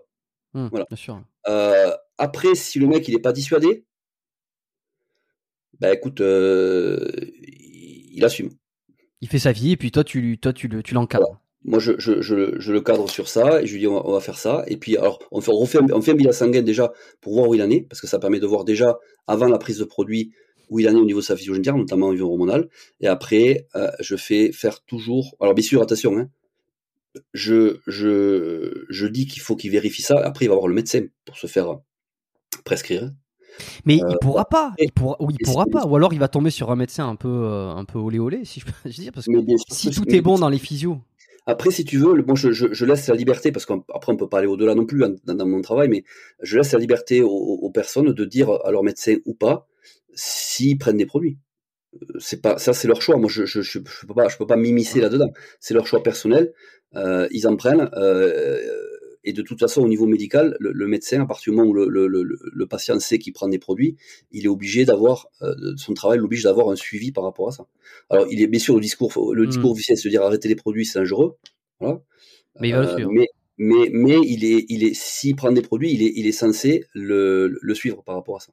Mais par contre, il va pas lui prescrire parce que les taux sont normaux et que le mec veut juste faire un. Non, non, il va, en fait, il va prescrire le bilan sanguin euh, qui a un lien avec ce que je lui demande de regarder euh, pour vérifier euh, les effets secondaires que peuvent avoir les produits sur sa physiogénétique. Bon alors très bien. Alors je suis dans le cas de cette personne-là. J'étais en médecin. Je te dis bon Laurent, c'est bon. J'étais voir le médecin. Il va me suivre. Il va me faire. Il va me prescrire les bilans sanguins, tout ça. Bon, Laurent. Euh, maintenant, on sait que je les achète ces produits? C'est pas mon problème. Ah là, tu bloques direct là. Là, tu dis. Ah, euh, mais J'ai signé l'attestation, tout ça, et je te dis bon, euh, c'est bon, je suis prêt, je suis suivi, je, je, Mais je te fais confiance à en fait, 200%. tu veux- Où c'est que je dois aller, quoi? Je sais pas moi. A une particularité, je sais pas si tu oublié, c'est que je suis juriste à la base, j'ai maîtrise en droit. Donc, Hmm. je connais pas toutes les lois, bien sûr, mais je, je sais que euh, au niveau, alors le Suisse, je sais pas exactement si c'est aligné sur la France, mais à partir du moment alors ça c'est la loi. Après, je sais qu'un juge va pas aller jusque là. Le juge, lui, va condamner celui qui revend des produits ou celui qui, qui recèle des produits, ce que tu veux. À partir du moment où tu euh, en France, je sais, en France, après je sais pas. À partir du moment où tu euh, où tu envoies euh, quelqu'un chercher des produits à un endroit, si Oui, cette personne les importe en France et que bon, il faut il y a des conditions, hein, et que cette personne-là euh, est est arrêtée pour ben, détention et utilisation de produits. Bon, après, il faut, il faut qu'il y ait une enquête. Donc, tu veux, je, je mets vraiment le cas faut, extrême. Si voir les messages, faut voir ce qui a été échangé, faut voir si. ouais. cette personne-là dit, ben, c'est euh, un tel qui m'a dit d'aller là, en fait, cette personne-là peut être. Alors, il y a, il y a une, euh, un texte de loi qui, qui, qui prévoit, qui prévoit de l'emmerder, entre guillemets, de dire voilà, vous êtes monsieur, vous êtes considéré au niveau de la loi comme complice, complice d'importation de produits illégaux. Bon, tu me diras, aucun juge aujourd'hui condamne sur ça. Moi, je connais personne qui, qui, est- qui a été emmerdé pour ça. Mais il y a, il y a quand même le texte de loi qui existe. Hum, J'entends. Voilà, donc tu, comprends pourquoi. Est-ce que, euh, d'accord, non mais je, je comprends. Et s'il te dit, mais, euh, mais Laurent, t'es- dis-moi comme ça. Il te- je, je sais, je suis terrible. hein. Mais si devait. En fait, j'essaie. Non, mais au-delà, je, je veux, je veux rien te faire dire. C'est pas ça. C'est que je veux essayer de comprendre comment ça fonctionne. Je veux vraiment essayer de comprendre comment ça fonctionne dans ce, dans ce truc-là, alors que ça soit avec toi ou peut-être avec d'autres. C'est que euh, moi, je, te, je te fais des situations qui peuvent arriver. Tu vois, si moi je te dis, mais attends, mais Laurent, mais dis-moi, je sais pas moi. de- demain, euh, de, de ce soir, tu vas sur Internet, tu en deux clics, tu peux commander n'importe quel euh, produit. hein. Mais moi, je vais dire, bah tiens, Laurent, regarde, je suis tombé sur ce site. Est-ce que c'est est -ce c'est c'est bon ou pas, toi qui connais? Moi, j'y Ah connais rien. Là, là aussi, si tu veux, mon réflexe, ça va être la prévention par rapport à ça. Je sais d'expérience pour les, pour des clients qui ont déjà utilisé des produits, Hmm. euh, des marques, qu'il faut absolument les éviter. D'ailleurs, j'ai déjà fait des stories pour montrer euh, au niveau des résultats sanguins que le produit, en fait, c'était du fake ou du sous-dosé. Euh, sans parler des effets que tu peux avoir à l'injection, les douleurs, euh, l'état fiévreux. Enfin voilà, c'est ça, ça, ça, pas, si tu veux, ça, ça un petit peu sur le, la, la, la, façon dont est élaboré le produit dans des conditions d'hygiène et de euh, déplorables en fait. Si tu veux. Donc euh, voilà, en plus tu sais pas quelle huile il y a dedans. Enfin c'est voilà, c'est on en est là aujourd'hui au niveau de au niveau de la prise de produit. Maintenant, si la personne me dit voilà, j'étais sur ce site, il y a telle marque, euh, si moi je connais pas, je dis bah, écoute, euh, t'as qu'à tester. Euh, si je connais et que c'est et que c'est bon, je dis bon, ça a l'air d'aller. Tu, tu essayes, on essaye avec ça. J'ai pas de retour négatif. Par contre, si j'ai une marque ou une autre qui a un retour négatif, je lui conseille, lui, fais pas ça parce que tu vas déjà, tu vas avoir aucun effet ou tu vas avoir des effets secondaires qui sont pas liés aux hormones en elles-mêmes, mais à l'état fiévreux, abcès, enfin, tu peux avoir des trucs qui peuvent aller très loin. Voilà, tu as dû entendre déjà ces, ces, ces choses-là. Donc si tu veux, y a, là aussi, dans, ce, dans, ce, dans, dans le discours que j'ai, c'est toujours un rôle préventif par rapport à ça. Ok, donc en fait, tu, si la personne te demande, euh, bah, on va encore reprendre l'exemple de moi par exemple, tu vois, si je te dis, ben, Laurent, tiens, où c'est que je dois aller pour avoir les meilleurs trucs, euh, tu vas, tu vas pas me dire, tu, tu, vas rien me dire, tu vas pas me répondre. Euh, C'est-à-dire que moi, si je fais mes recherches et que je te demande, tu vas me répondre au point de vue santé Les marques qui, alors avec le retour client que moi j'ai de, de, des clients qui, qui utilisent les, les, les, leurs propres produits, je peux à la limite te dire les marques qui, avec les retours que qu'on me donne, qui, qui mmh. sont à peu près correctes. Voilà, au moins ça te met sur la voie. Ok. Est-ce qu'il y aurait un risque euh, Alors c'est un peu contradictoire parce que tout à l'heure j'ai dit euh, tiens Laurent euh, si je fais ça je fais je fais ça qu'avec toi tout ça. Donc c'est un peu contradictoire mais est-ce qu'il y aura un risque par exemple que je te dise finalement bon bah attends tu veux pas du tout m'aiguiller. Ben, je vais demander à un autre coach qui lui aura peut-être moins de scrupules sera moins dans les textes législatifs etc prendra plus de risques et puis va me dire va me dire fais, fais avec lui pas sans problème. Ah. fais avec lui sans problème. Moi je te ma réponse elle est claire j'ai quand même oui, j'ai quand même oui dire. Alors certains, j'ai quand même dire que certains jouaient facilement avec les, les, les trucs comme ça. C'est pour ça. Euh... Jérôme, je, je, j'ai une façon de travailler et j'y déroge pas parce que ouais. voilà, je connais la loi, je, je, sais ce que je sais ce que je peux faire, je sais jusqu'où je peux aller euh, et je connais la limite que je m'impose aussi dans mon travail, comme je me la suis donné dans ma, dans ma carrière sportive. En fait, si tu veux, ce qui se passe, c'est que si euh, un client euh, va, recherche un coach qui va lui donner des produits ou qui va lui dire certaines choses ben, qu'il s'il si, vient me voir pour ça, qu'il aille voir le coach qui va lui donner l'info. Moi, mon, mon travail, c'est pas ça. Mon travail, c'est de, en lien avec la prise de produit, c'est de faire en sorte de préserver la santé de l'athlète. C'est pour ça que, c'est pour ça que sur mon profil, tu regardes safe prep. C'est safe, c'est en majuscule. Tu vois ce que je veux dire? Le but du jeu, c'est pas, euh, le but de mon travail, c'est pas de dire va chercher les produits là-bas, ils sont top. C'est pas, c'est pas ça mon travail. Mmh. Mmh. Si on revient sur les, sur les dosages, euh, mais je pense que c'est extrêmement clair, et, et, alors on appréciera. Euh, ou pas, hein, je veux dire, chacun fera ce qu'il veut. Mais euh, j'ai quand même, oui, euh, oui, certains coachs, euh, certains préparateurs physiques qui étaient quand même extrêmement plus flexibles dans leur manière de faire. C'est-à-dire que toi, là où c'est extrêmement protocolé, de ce que tu me dis, euh, avec, des, des, avec des règles, tu fixes des règles et que tu fais des choses. Bon, il y en a, c'est tu leur parles, tu leur dis ceci, cela, et puis ils t'envoient la liste de ce que tu dois consommer. quoi. C'est euh, euh, avec peut-être les peut-être les endroits où se fournir. Euh... Après, euh, Jérôme, euh, honnêtement, moi je suis transparent, je te dis, quand je prépare un athlète pour une compétition, ben forcément je lui donne le, le, la liste des produits qu'il lui faut pour le protocole, pour le préparer, c'est mmh. logique. Ça, euh, à un moment donné, tu peux pas déroger à ça, ça c'est logique. Ouais, ouais, ouais, c'est pas faux. Euh, tu fais comment après? Et alors, qu'est-ce que, comment tu, comment tu sais euh, Alors ça, c'est tout ton métier, tu me diras, mais euh, entre la testo, les dérivés testo, je sais pas, la Navarre, le Sustanon, le le, le DK de, du rando, de je sais pas quoi, de, de trucs. Bon, un peu tous les termes qu'on entend, on dirait qu'à chaque fois, c'est des, c'est des, des, noms hyper scientifiques avec des molécules. Comment tu fais pour savoir qu'est-ce qu'il faut donner, quand, pourquoi, à quel moment dire, c'est quand même un sacré bordel, hein, tout ça aussi. Hein. Ben, ton métier, je sais. Uniquement en lien avec mon expérience personnelle. Hmm. En fait, si tu veux, il y a euh, même je crois qu'il y a même un texte de loi. Je sais, j'avais contacté à l'époque Denis James, qui euh, qui mettait dans ses mails, à la fin de chaque mail, quand il envoyait un protocole, il y avait euh, une phrase qui disait que voilà, tous les conseils donnés sont en lien avec l'expérience vécue. En fait, si tu veux, je crois qu'il y a un texte de loi aux États-Unis qui, te qui te qui te permet, si tu veux, de d'avoir un échange d'expérience par rapport à la prise de produit, qui fait que ça tolère le fait de dire à quelqu'un prends ça comme ça parce que moi je l'ai fait, je suis pas tombé malade ou j'ai pas eu d'effet secondaire. Voilà. Bon après, ça, voilà, on peut aller très loin dans ce raisonnement-là, mais ce que je veux dire par là, c'est que euh, moi tout ce que je euh, tout ce que je euh, donne comme conseil par rapport à ça, euh, c'est un lien avec mon expérience personnelle qui a été faite avec que des suivis médicaux, parce que j'ai jamais fait de cure sans être suivi au niveau médical. Donc là, déjà, c'est ça, c'est mon principe de travail.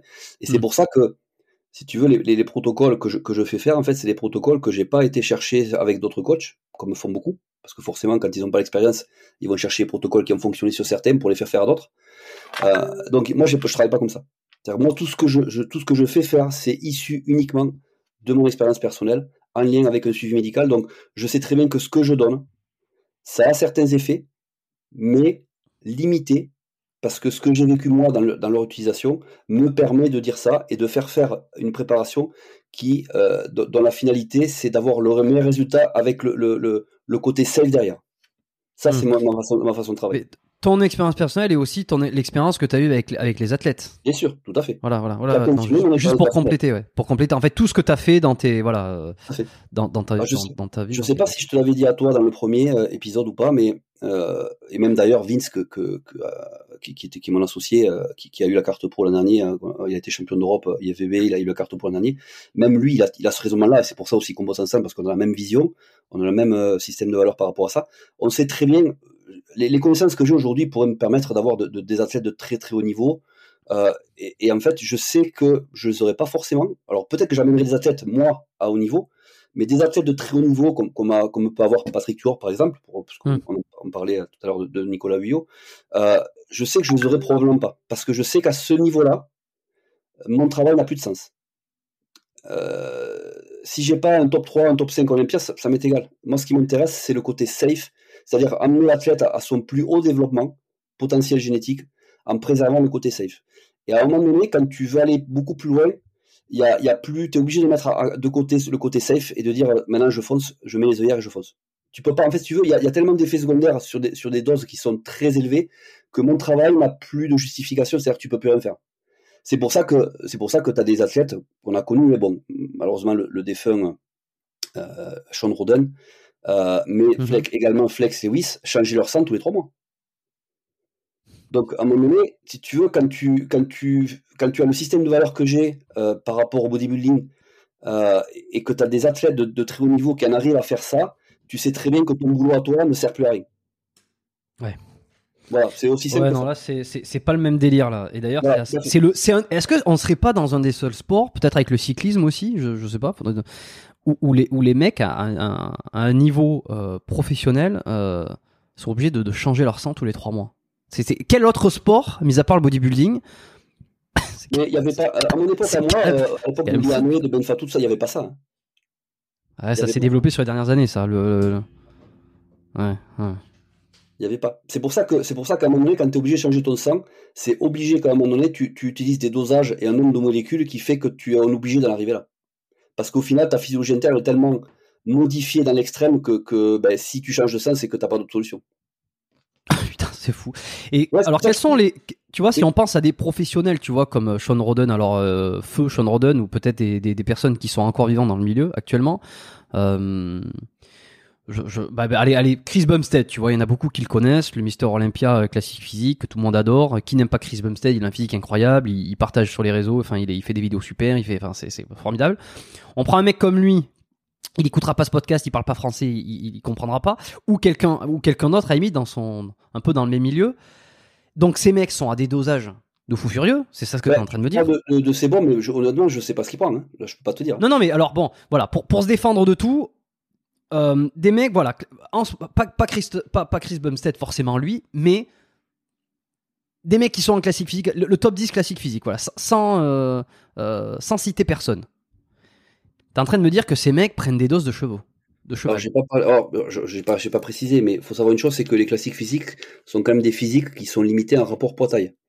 Donc, bon, c'est pas bon exemple. Dans le côté bodybuilding, euh, il y a une catégorie qui serait, entre guillemets, limitée dans la prise de produit, c'est bien cette catégorie. Après, quand tu passes en, en, 212, voire, alors là, c'est nos limites, voire en open, euh, là, il n'y a pas de limite. Bon, alors, ok, mauvais exemple de ma part. Désolé. On, va, on va venir alors sur le top 10 euh, des Mister Olympia Open. Euh, C'était qui C'est qui qui a remporté? Big Ramy, par exemple bon, ça ressemble à quoi Les mecs, c'est quoi S'ils ont des fioles pour, s'enfiler, ils ont des euh, seringues de, de 500 millilitres ou c'est quoi ben, je, si tu veux, je, je, au risque de pas de pas donner des réponses claires parce que je les ai pas, hein, je vais pas je vais pas mentir sur sur sur quoi que ce soit. Euh, moi, moi j'ai juste un exemple en tête qui m'est resté euh, à l'époque quand je préparais champion du monde amateur en 2005 avec euh, l'équipe de France IFVB. On, on était parti à Shanghai, il y avait Rick Castagnier, il y avait Frédéric Sauvage, donc c'est celui dont on, dont on va parler. Il y avait il y avait Jean Méga qui était connu à l'époque pour être très très très sec, très écorché. Et, et en fait, beaucoup, beaucoup le connaissent, les anciens, euh, Frédéric Sauvage. Euh, et j'étais euh, assez proche de lui à cette époque-là parce que moi j'étais à Toulouse et, lui était sur Montauban. Et, et donc on se rendait visite, on faisait des fois des séances ensemble et tout. Et, et ce mec-là, pour préparer les championnats du monde, prenait, écoute bien, hein, prenait 4 sustanons par jour. Pas par semaine, par jour. Putain, le problème c'est que le primo, le primo c'était 5, pas par semaine, par jour. 5 quoi? 5 injections? 5 grammes? 5, euh, ml, donc c'est 500 mg. Par, par jour. Par jour. Euh, on, produit, on, produit 200, on produit combien par semaine naturellement pour, pour, euh, c'est entre 10 et 20 mg. 10 et 20 mg par semaine Par jour Par jour, naturellement, et le mec prenait 500 mg. Donc on est sur du. 500 mg de primo et, et 4 sustanons par jour, ce qui fait 1 gramme. Donc déjà, rien qu'avec ces deux molécules-là, il était à 1,5. Voilà plus l'insuline qu'il prenait à longueur d'année parce que quand c'était quelqu'un qui n'avait pas forcément de gros moyens financiers et que, et que l'insuline c'était le truc le moins cher et qu'il disait que moi il prenait ça toute l'année parce que ça lui permettait d'avoir euh, au moins une hormone anabolisante dans le corps qui lui permettait de maintenir un peu les gains. voilà, après, on va pas rentrer dans ce délire là, mais ce que je veux dire par là, c'est que euh, alors attention, là on est dans l'extrême, mais de chez extrême, parce que je, je honnêtement, je pense pas que euh, des pros, même des pros actuels, soient à ces dosages-là. Honnêtement, je pense pas. Euh, peut-être Rob, c'est peut-être Rob qui nous dira. Hein, parce que lui, il, je pas. Ce que je veux dire par là, c'est que quand tu, quand tu fais le cumul, parce qu'il n'y avait pas que ça, hein, attention, euh, il y avait le DK aussi, parce que là, c'était un début de prépa. Début de préparation des champions du monde en 2005. Euh, après, il est passé pro. Le seul classement qu'il a fait, c'est euh, Grand Prix du Canada d'ailleurs. Grand Prix pro du Canada où il fait septième. Alors, il était un physique de, de dingue, mais imagine le, le, le dosage qu'il a dû prendre après en passant pro. Euh, espérant qu'il euh, allait encore plus prendre de muscles en prenant plus de produits. Alors déjà c'est faux, mais c'est pour ça que je te dis qu'en en fait il y a une limite qui fait qu'au-delà d'une de, certaine dosage, il n'y a aucun intérêt de prendre plus de produits si ce n'est d'avoir plus d'effets secondaires. Euh, donc après, voilà, moi c'est ma façon de voir les choses, mais quand moi j'ai appris ça, alors que moi à l'époque je tournais à 4 sustas mais par semaine. Et quand, je, quand, quand il m'a dit ça, il m'a sorti son petit carnet, il m'a montré ce qu'il faisait. J'ai dit, mais Fred, tu fais pas de prise de sang? Et sa réponse a été, euh, tu sais Laurent, si je fais une prise de sang et qu'il y a quelque chose qui va pas, ça va me faire peur, je vais arrêter. oui, je dis mot pour mot, c'est marqué, c'est ancré. c'est les œillères. Hein, dit. Et là, je me suis dit, mais bon, euh, chez moi, moi, je faisais mes prises de sang avec mon médecin, tout ça. Je me dis, mais en fait, je, me suis posé la question. J'ai fait, bon, je sais que le bodybuilding, c'est pas, euh, c'est pas, c'est pas, comment t'expliquer, c'est c'est difficile à dire, mais le bodybuilding, c'est pas, c'est pas une loi, c'est pas, c'est pas un truc que, tu penses que c'est. En fait, si tu veux, le bodybuilding, c'est euh, de montrer ton meilleur physique en spectacle à, des juges et à, un public qui, va, qui, vient pour ça. Tu vois? Euh, après, euh, quand, tu vas, quand tu es dans ce registre-là, de prendre autant de produits, je me suis posé la question quel intérêt de faire ça? Et, et, au final, j'ai jamais eu la réponse parce que ce mec-là, il n'a pas été plus loin que le statut de pro avec un classement assez, assez modeste. Et puis, euh, puis son état de santé l'a obligé à s'arrêter. Donc, euh, tu m'étonnes. Donc je me dis, est-ce que est-ce que c'est ça le bodybuilding? Mais en fait, c'est pas ça le bodybuilding. C'est ce que lui pense du bodybuilding. Et c'est ce qu'il pense qui fait qu'il a agi comme ça. Mais pour moi, c'est pas ça le bodybuilding. Alors après, tu me diras, chacun a sa définition du bodybuilding. Moi, j'ai la mienne. Euh, mais mais pour moi, c'est tout sauf du bodybuilding. Hum, hum. Et, et alors, c'est quoi les, les effets alors sur ces mecs-là qu'on voit sur scène, les Open, là, leur effet secondaire, hein, tu vois, euh, ils en parlent jamais, on sait pas. Tout dépend, euh, ce qu'ils prennent, tout dépend ce qu'ils prennent. Euh, on sait qu'ils utilisent pas mal de diurétiques aussi également, parce que comme ils font beaucoup, ils prennent beaucoup d'insuline, beaucoup d'hormones de croissance, ben, il y a de la rétention d'eau, donc forcément derrière on prend beaucoup de diurétiques. On l'a vu d'ailleurs avec, allez, comment il s'appelait, celui qui est décédé aussi, le jeune. Lequel, il y, en a eu beaucoup pendant, le, pendant plus d'un an. Bon, après, moi, je, pense qu'il y a aussi un lien avec euh, tout ce qui s'est passé pendant deux ans avec le Covid, mais ça, c'est autre chose, c'est un autre sujet. Mais ce que je veux dire par là, s'il y avait un jeune qui est, qui qui est décédé il n'y a pas longtemps, c'est qui était un ami à, Flex Lewis d'ailleurs, j'ai plus son nom en tête. Il était ah, jeune, il avait 23 ans, 24 ans. Il avait déjà fait une alerte, il avait déjà fait un malaise sur scène d'ailleurs, ça avait été filmé sur les réseaux sociaux. C'est pas Mac Carver, il y a un peu qui s'appelait comme ça, C'est ça, Mac, euh, Mac, Carver? Oui, c'est ça. Dallas McCarver. Ah oui, bah tu Voilà, exactement. Ça désolé. Ouais. J'ai pas tous les noms en tête, mais oui, non, non, il avait déjà une alerte avant son décès. Je crois que c'était quelques mois avant, où il a fait malaise. Euh, voilà, euh, il, il, tenait plus sur, ses jambes. On l'a ramené, on l'a sorti du, du, du, du stage. Hmm. Voilà, donc ça, ça c'est une alerte. C'est une alerte. Alors après, attention, je suis pas. Je veux, il est énorme. Hein. Je veux pas, oui, voilà, je veux pas dire ce que c'est, mais bon, quand tu as un malaise comme ça, c'est qu'il y a un abus diurétique, c'est que il y a, a peut-être une hypo aussi en même temps, parce qu'il y a eu de l'insuline pour la recharge. tout, tout, ça, c'est des choses qui, qui sont assez complexes. Il y a que lui qui sait ce qu'il ce qu'il a pris ou, ou ce qu'on lui a fait prendre. Bon, voilà. Après, c'est des choses qui, euh, voilà. Mais à, à ce niveau-là, t'es es, tellement sur le fil du rasoir que voilà, tu, tu, tu peux passer à côté comme euh, ben, euh, passer comme, comme est passé Dallas quoi. Donc ouais, passer l'arme à gauche quoi. L'arme à gauche ou alors avoir des alertes. Tu sais que le, celui qui a fait le, le Momo Benaziza qui, qui, est décédé en 1993 Mm. Euh, dans le bus euh, qui, l'a amené, euh, qui, qui, qui, le, qui le, qui le, qui l'a amené à la compétition, je crois. C'était en Suède ou je sais plus à Helsinki. il était avec tous les pros. Euh, si tu veux, ça, fait, ça fait une, ça fait une bombe atomique hein, à l'époque en bodybuilding, parce qu'il n'y avait pas, il y avait, il y avait pas de décès entre guillemets. Euh, c'est Mon Benaziza, le français, qui est mort en 93 d'une mm. embolie pulmonaire, qui était due non pas aux, aux anabolisants, mais à l'abus de, de, diurétiques, parce qu'à l'époque ils abusaient énormément de diurétiques. Bon, ils l'ont toujours fait plus ou moins, mais euh, mais lui, Momo, c'est quelqu'un qui tournait quasiment en permanence parce qu'il enchaînait les compétitions pro, il, tournait quasiment en, permanence aux, diurétiques. Euh, voilà, ça faisait des mois qu'il prenait des diurétiques. Euh, et, euh, et, une fatigue s'est installée, euh, des symptômes qui, voilà, qui bon, c'est bon, ça va passer. Et puis au final, euh, il est mort autour de, de, de tous les bodybuilders qu'il y avait autour de lui, et il s'est, il, s'est noyé dans son liquide euh, pulmonaire. Donc bon, ce que je veux dire par là, c'est que c'est, ça en fait qui a, qui a, qui a donné un grand coup. parce que moi, à l'époque, j'étais, je, je, je, prenais pas de produits, mais j'étais, j'étais déjà, j'étais déjà voilà, à fond dans le bodybuilding. Alors c'est vrai que ça m'a pas arrêté après dans le fait de vouloir faire ma carrière, parce que c'était le seul. Mais là, aujourd'hui, avec ce qui se passe, euh, bon, après, moi, c'est pas du coproduit, mais euh, je veux dire, il n'y a, pas eu d'hécatombe comme il y a eu pendant un an et demi euh, dans le bodybuilding. C'est une vague qui, qui, a, qui, a, jamais existé. Moi, j'ai jamais connu ça hein, en 35 ans de bodybuilding. Hein. Il y a eu des décès, on, les connaît. Hein.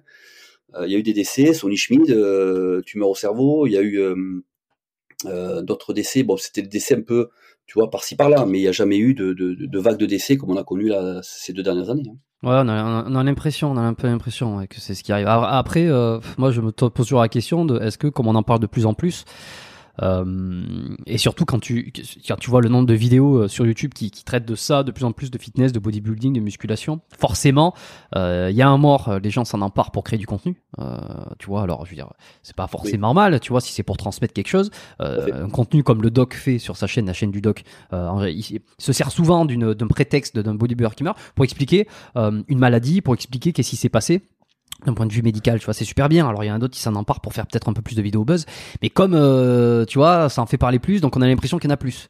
Euh, peut-être qu'il y a un peu les deux. Il y en a vraiment plus, et on a l'impression, on a encore l'impression qu'il y en a plus, tu vois. Alors moi, je te, je donne une réponse par rapport à ça, puisqu'on aborde le sujet, mais je, à moins que tu veuilles me poser des questions après derrière, mais moi, je ne dirai pas plus. Je te, je te, donne mon avis à moi, sans me dire, mais pour laisser aux gens aussi euh, la, la, possibilité de réfléchir à ça. Il y a une vague de... C'est-à-dire, ouais il y a eu une vague de décès. Alors, alors, je vais te dire en bodybuilding parce qu'on parle de bodybuilding, mais mmh. si tu regardes bien, il faut avoir une vision large. C'est dans tous les sports qu'il y a eu ça pendant un an et demi. C'est la réalité. Hein. Je, te montrerai des, liens d'articles où on montre tous les sportifs qui ont eu soit des problèmes cardiaques, euh, soit des myocardites, soit des décès subites, euh, quel que soit l'âge et quelle que soit la discipline sportive. Là, on parle que du sport, hein. mais en bodybuilding, il y en a eu aussi. Bien sûr qu'on en, on en a fait les frais, mais euh, ça date de il y a un an et demi, deux ans maximum. Et moi, ce que j'ai pu observer, parce que j'étais assez proche de ça, c'est que tous ces décès sont arrivés avec l'arrivée des, des, des, vaccins entre guillemets Covid. Et, oula, oula, ça y est, ça y est, il déborde. Moi, non, je déborde pas. Je te donne juste, je te donne non, juste je, mon je plaisante, perso. Plaisante. Et, et, comme par hasard, regarde bien ce qui se passe aujourd'hui. Depuis qu'il n'y a plus la vaccination obligatoire, il n'y en a plus.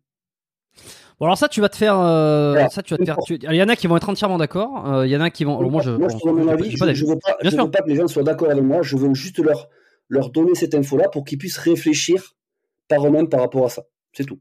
Parce que, mais en fait, ce qui me fait dire ça, et, et je finirai par là, euh, Jérôme, c'est important. T'es pas vacciné du coup? Moi, non, non. non. Euh, en fait, ce qui me fait dire ça, parce qu'en fait, si tu veux, il y a aussi les gens qui ont été obligés de se faire vacciner et qui voulaient pas, et qui vont réagir euh, assez, violemment à ce que je dis. Parce que si tu veux, il y a aussi cette contradiction. Oui, bah, bah oui, oui, Et au final, oui, mais il y a, il y a un risque. Tu vois, tout ça, ce débat-là, je, je c'est pas le but du podcast. Ce que je veux dire par là, c'est que ce qui me fait dire ça, c'est que moi, je suis dans le bodybuilding depuis 1987. Je n'ai jamais eu ou, vu euh, de vagues de décès aussi concentrées euh, euh, et qui sont tous, si tu regardes bien, qui sont tous liés au cardiovasculaire dans une période aussi courte. En fait, c'est ça qui me fait dire ça. C'est juste ça. Maintenant, j'aurais, j'aurais 10 ans de bodybuilding, jamais j'aurais pu te donner cette réponse-là, du moins cet, cet avis-là. Mais depuis 1987, je suis dans le bodybuilding, on est en 2022. Il y a eu des décès en bodybuilding, il faut, faut pas dire le bodybuilding est safe, il n'y a pas de mort, mais bien sûr qu'il y en a. Mais une vague aussi importante de décès, toutes liées au cardiovasculaire et en lien avec cette période d'obligation vaccinale, moi je me dis, il y a une réflexion à faire là-dessus. Voilà, c'est tout. J'ai pas, non, j'ai pas grand chose. Euh, enfin, si, je pourrais dire des trucs, mais qui, qui vont pas forcément avoir. Euh, moi, oui, oui, oui, c'est alors c'est ça. C'est mais moi j'aime bien, j'aime bien. Alors j'aime l'idée, j'aime l'idée de se dire, on pose, voilà, on pose des faits, on y réfléchit, on y. Je suis ni pour ni contre. Bon, à titre perso, je suis vacciné, euh, bah, parce que je suis dans un milieu où j'ai été obligé de, plus ou moins vacciné, et que et que pour voyager à un moment donné l'année dernière, j'avais été obligé. Est-ce que je suis pour Pas forcément. Est-ce que je suis contre? Il me manque des infos, donc si tu veux, bon, je l'ai fait parce que j'étais obligé. Ouais, voilà, mais je suis d'accord avec toi. Ce qui est important, c'est de savoir pourquoi tu l'as fait. La, vraie question, elle est là. Euh, parce ah, que, ah bah, moi, je le sais pourquoi je l'ai fait. Oui. Voilà, donc. Est-ce que c'est la bonne raison euh? La question, c'est est-ce que c'était justifié que tu le fasses pour cette raison-là? Ou qu'on te le fasse faire pour cette raison-là Ou que tu sois obligé de le faire? En fait, la vraie question, c'est que tu sois obligé de le faire. Bah, mon, biais, mon biais de confirmation dirait ben oui, puisque oui, tiens, oui, je l'ai fait, je, parce que c'est, comme ça, et puis je m'auto, je m'auto convainc de, de, trucs. Ben, après, c'est intéressant, euh, et puis les. Est-ce que, Alors, peut-être, est-ce que je peux te dire, pardon, si c'est important de préciser, euh, parce que j'ai déjà eu des discussions avec pas mal de personnes, fait pas mal, mm. quelques personnes, hein, parce que c'est pas un sujet non plus qu'on, aborde. Après, chacun fait ce qu'il veut de sa vie. Euh, ce qui m'a, ce qui m'a frappé aussi dans les décès, alors comme, comme je te l'ai dit, que les gens se renseignent, c'est toujours lié au cardiovasculaire, donc ça c'est important. Euh, et euh, et que euh, ce sont des décès qui sont très disparates en termes de, de timing compétition et d'âge. C'est-à-dire qu'il n'y a pas un profil type. C'est-à-dire que c'était des athlètes soit qui étaient juste avant la compétition, soit hors saison, soit qui avaient 25 ans, soit qui en avaient 30, soit qui en avaient 40, soit qui en avaient 50. En fait, si tu veux, il n'y a pas de profil qui sorte de dire voilà, c'est cette configuration-là en termes de prise de produit qui fait que ça a engendré ce problème cardiaque, cet arrêt cardiaque ou ce décès. En fait, moi, c'est ça qui me qui m'a encore plus conforté dans cette dans cette idée, dans cet avis que j'ai perso, qui est, qui est pas forcément la vérité, mais qui pour moi est la mienne. J'oblige personne à avoir le même le même, la même info que moi, qui me dit, mais voilà, il y a, y a, un truc qui cloche. Je veux dire, tu peux pas mourir d'un AVC à 40 ans alors que tu as fini ta saison, tu as fini ta carrière, même si tu prends des produits, euh, et mourir euh, et avoir le, le, le, même type de décès avec un gars qui, qui fait sa compétition euh, le, le jour même et le lendemain, il se réveille pas. Tu vois? Donc, il y a, un truc qui cloche, il y a, un truc qui, tu vois, moi ça m'a, ça m'a fait un peu réfléchir à ça. Je me dis, qu'est-ce, qu'est-ce qui se passe en fait? Tu vois, parce, que dans, le, dans le bodybuilding, je n'ai jamais connu ça. Et ceux qui ont l'expérience que j'ai en termes d'années, euh, de, passion dans le bodybuilding, euh, je pense que si on, réfléchit à ça, ils donneront le, le, même avis en disant que cette période-là a été une période très intense en termes de dessin bodybuilding et dans les autres sports. Bon, tu sais ce que je propose, moi? Je propose qu'on réécoute cet épisode dans 10 ans. Euh, parce que c'est toujours comme ça que ça marche. C'est ouais, ouais, 5, 10 ans. Bon, c'est toujours a posteriori qu'on finit par savoir ce qui s'est passé avant. Et, et ou peut-être même dans 100 ans, bon, on sera plus là pour en parler. Les épisodes seront probablement toujours disponibles parce que ce qui est sur Internet reste, reste sur Internet. Surtout quand on l'enlève pas, il y a aucune raison que je retire ces épisodes. Sauf si un jour il y a quelque chose qui se passe, on sait pas. Euh, et puis on, on finira, euh, on finira par savoir si euh, le Laurent avait, avait, avait mis le doigt sur quelque chose euh, ou pas.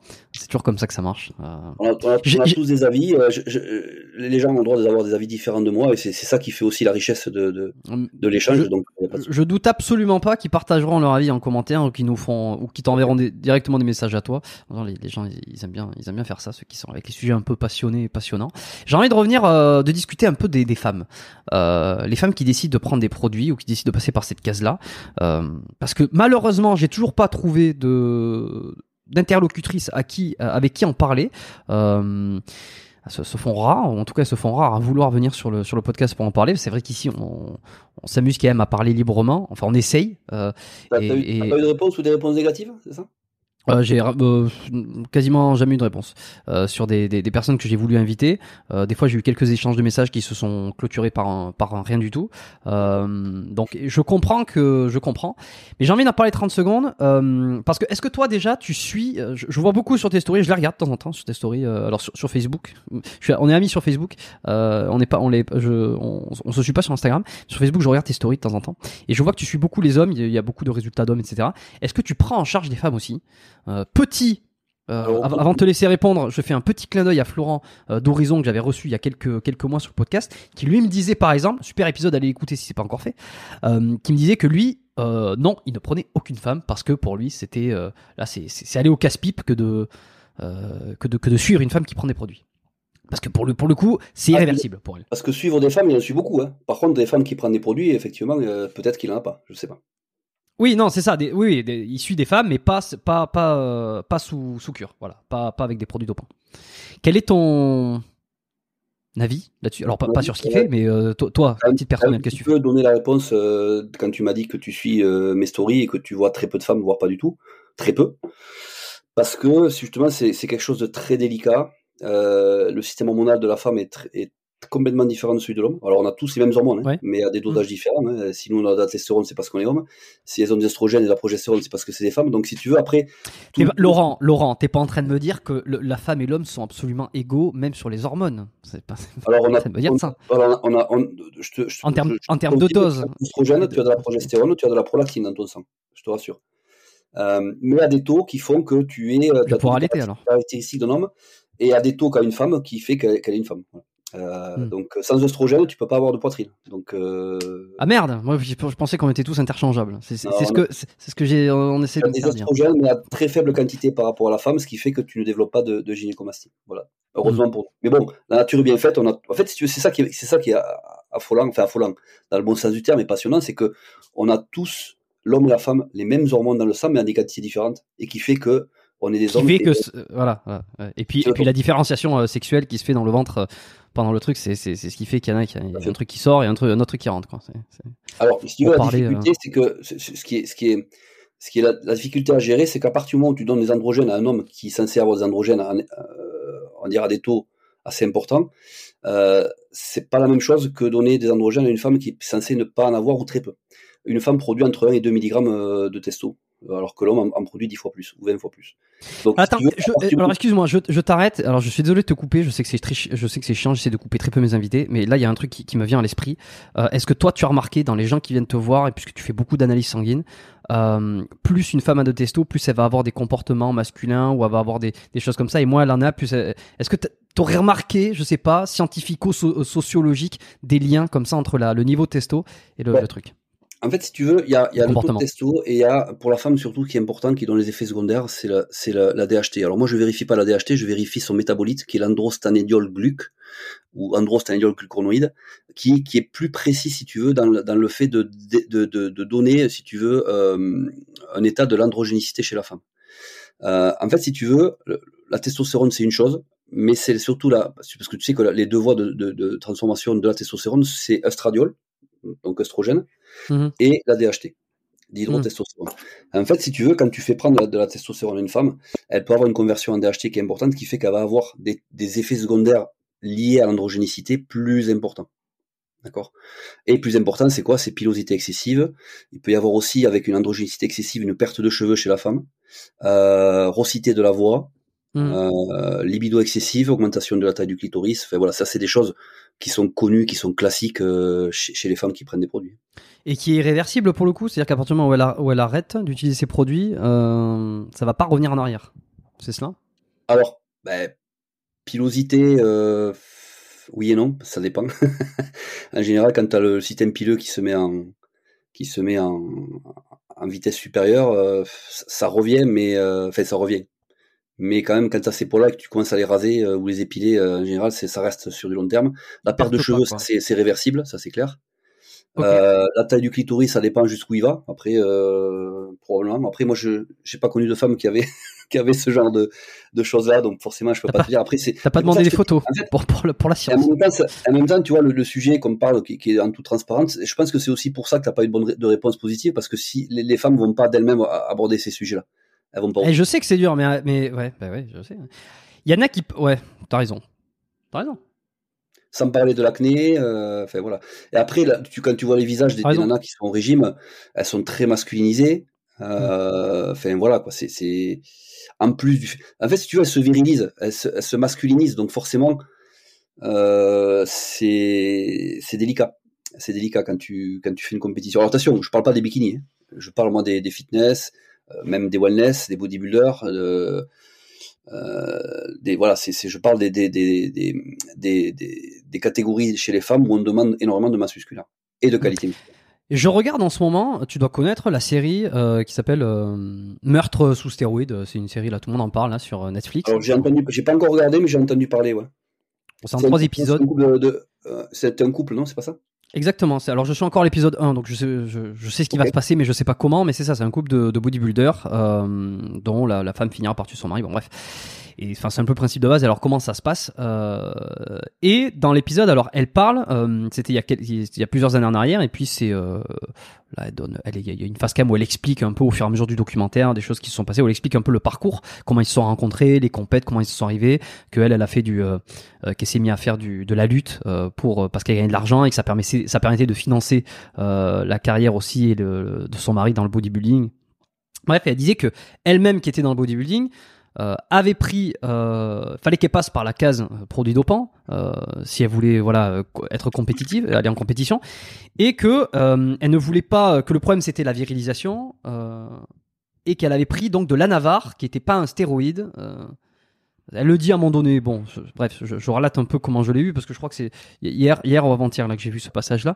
Où elle dit qu'elle prend de la Navarre parce que justement ça va éviter d'avoir la voix grave, etc. Et que c'est le problème des bodybuilders qui prennent de la testostérone. Et qu'en fait la Navarre c'est pas de la testostérone. J'en ai déjà parlé plusieurs fois de, de, de ce truc-là. Euh, Qu'est-ce que tu peux Est-ce que c'est vrai? Est-ce que je sais pas Alors si c'est pas des, la, si c'est pas de, la testo, si c'est pas des stéroïdes, c'est quoi alors? Si ça fait quand même prendre de la masse musculaire. C'est un androgène, dans tous les cas, donc la question ne se pose pas. Si tu veux, la, la Navarre, il est utilisé aussi par les femmes parce que si tu veux, euh, ce qu'il faut savoir, c'est que, euh, alors je sais pas si tu as déjà échangé avec euh, sur un épisode avec d'autres personnes sur ça, mais chaque produit anabolisant, qu'il soit oral ou injectable, a un rapport androgénique et anabolique. Il y a toujours des effets androgéniques et anaboliques. Et en fait, l'anavar a, a très peu d'effets androgéniques et énormément d'effets anaboliques. Ce qui veut dire que au niveau des effets secondaires que peut avoir une femme avec la prise d'anavar, ils sont très faibles en termes d'androgénicité, puisque l'indice d'androgénicité est très bas. D'accord. Voilà. Donc c'est un super c'est un super rapport quoi. Euh, c'est un rapport, si tu veux, en fait, dans, l'historique de, de, de, la recherche au niveau des anabolisants, le, le, la recherche scientifique essaie de trouver le produit qui avait euh, à la fois le, plus d'effets de, anaboliques sans avoir les effets androgéniques. Il faut savoir que la testo, c'est 100 100. C'est-à-dire la testo, c'est 100 100. Tu peux pas avoir moins d'anaboliques androgéniques. Et, pourquoi ils ont, ils ont, hmm. sorti toutes ces molécules-là? Parce qu'ils cherchaient justement la molécule qui permettrait d'avoir moins d'effets androgéniques, donc moins d'effets secondaires, parce que si androgénicité, il y a aussi augmentation de la DHT, il y a aussi conversion de stradiol. Tu vois ce que je veux dire? Donc tout ça, fait que la science, c'est pour ça qu'ils ont, qu'on a aujourd'hui tout ce panel de produits anabolisants, parce que la science à l'époque cherchait le produit qui allait avoir le moins d'effets secondaires tout en ayant des effets anaboliques recherchés. Et l'anavar fait partie des produits, mais tu peux pas enlever l'effet. En fait, si tu veux, tu peux pas enlever l'effet euh, androgénique du produit. C'est impossible. Tu vas le réduire, tu vas le réduire au plus que tu peux, mais tu pourras jamais l'enlever. Voilà, tu peux le réduire, mais tu peux pas, tu peux pas l'inhiber.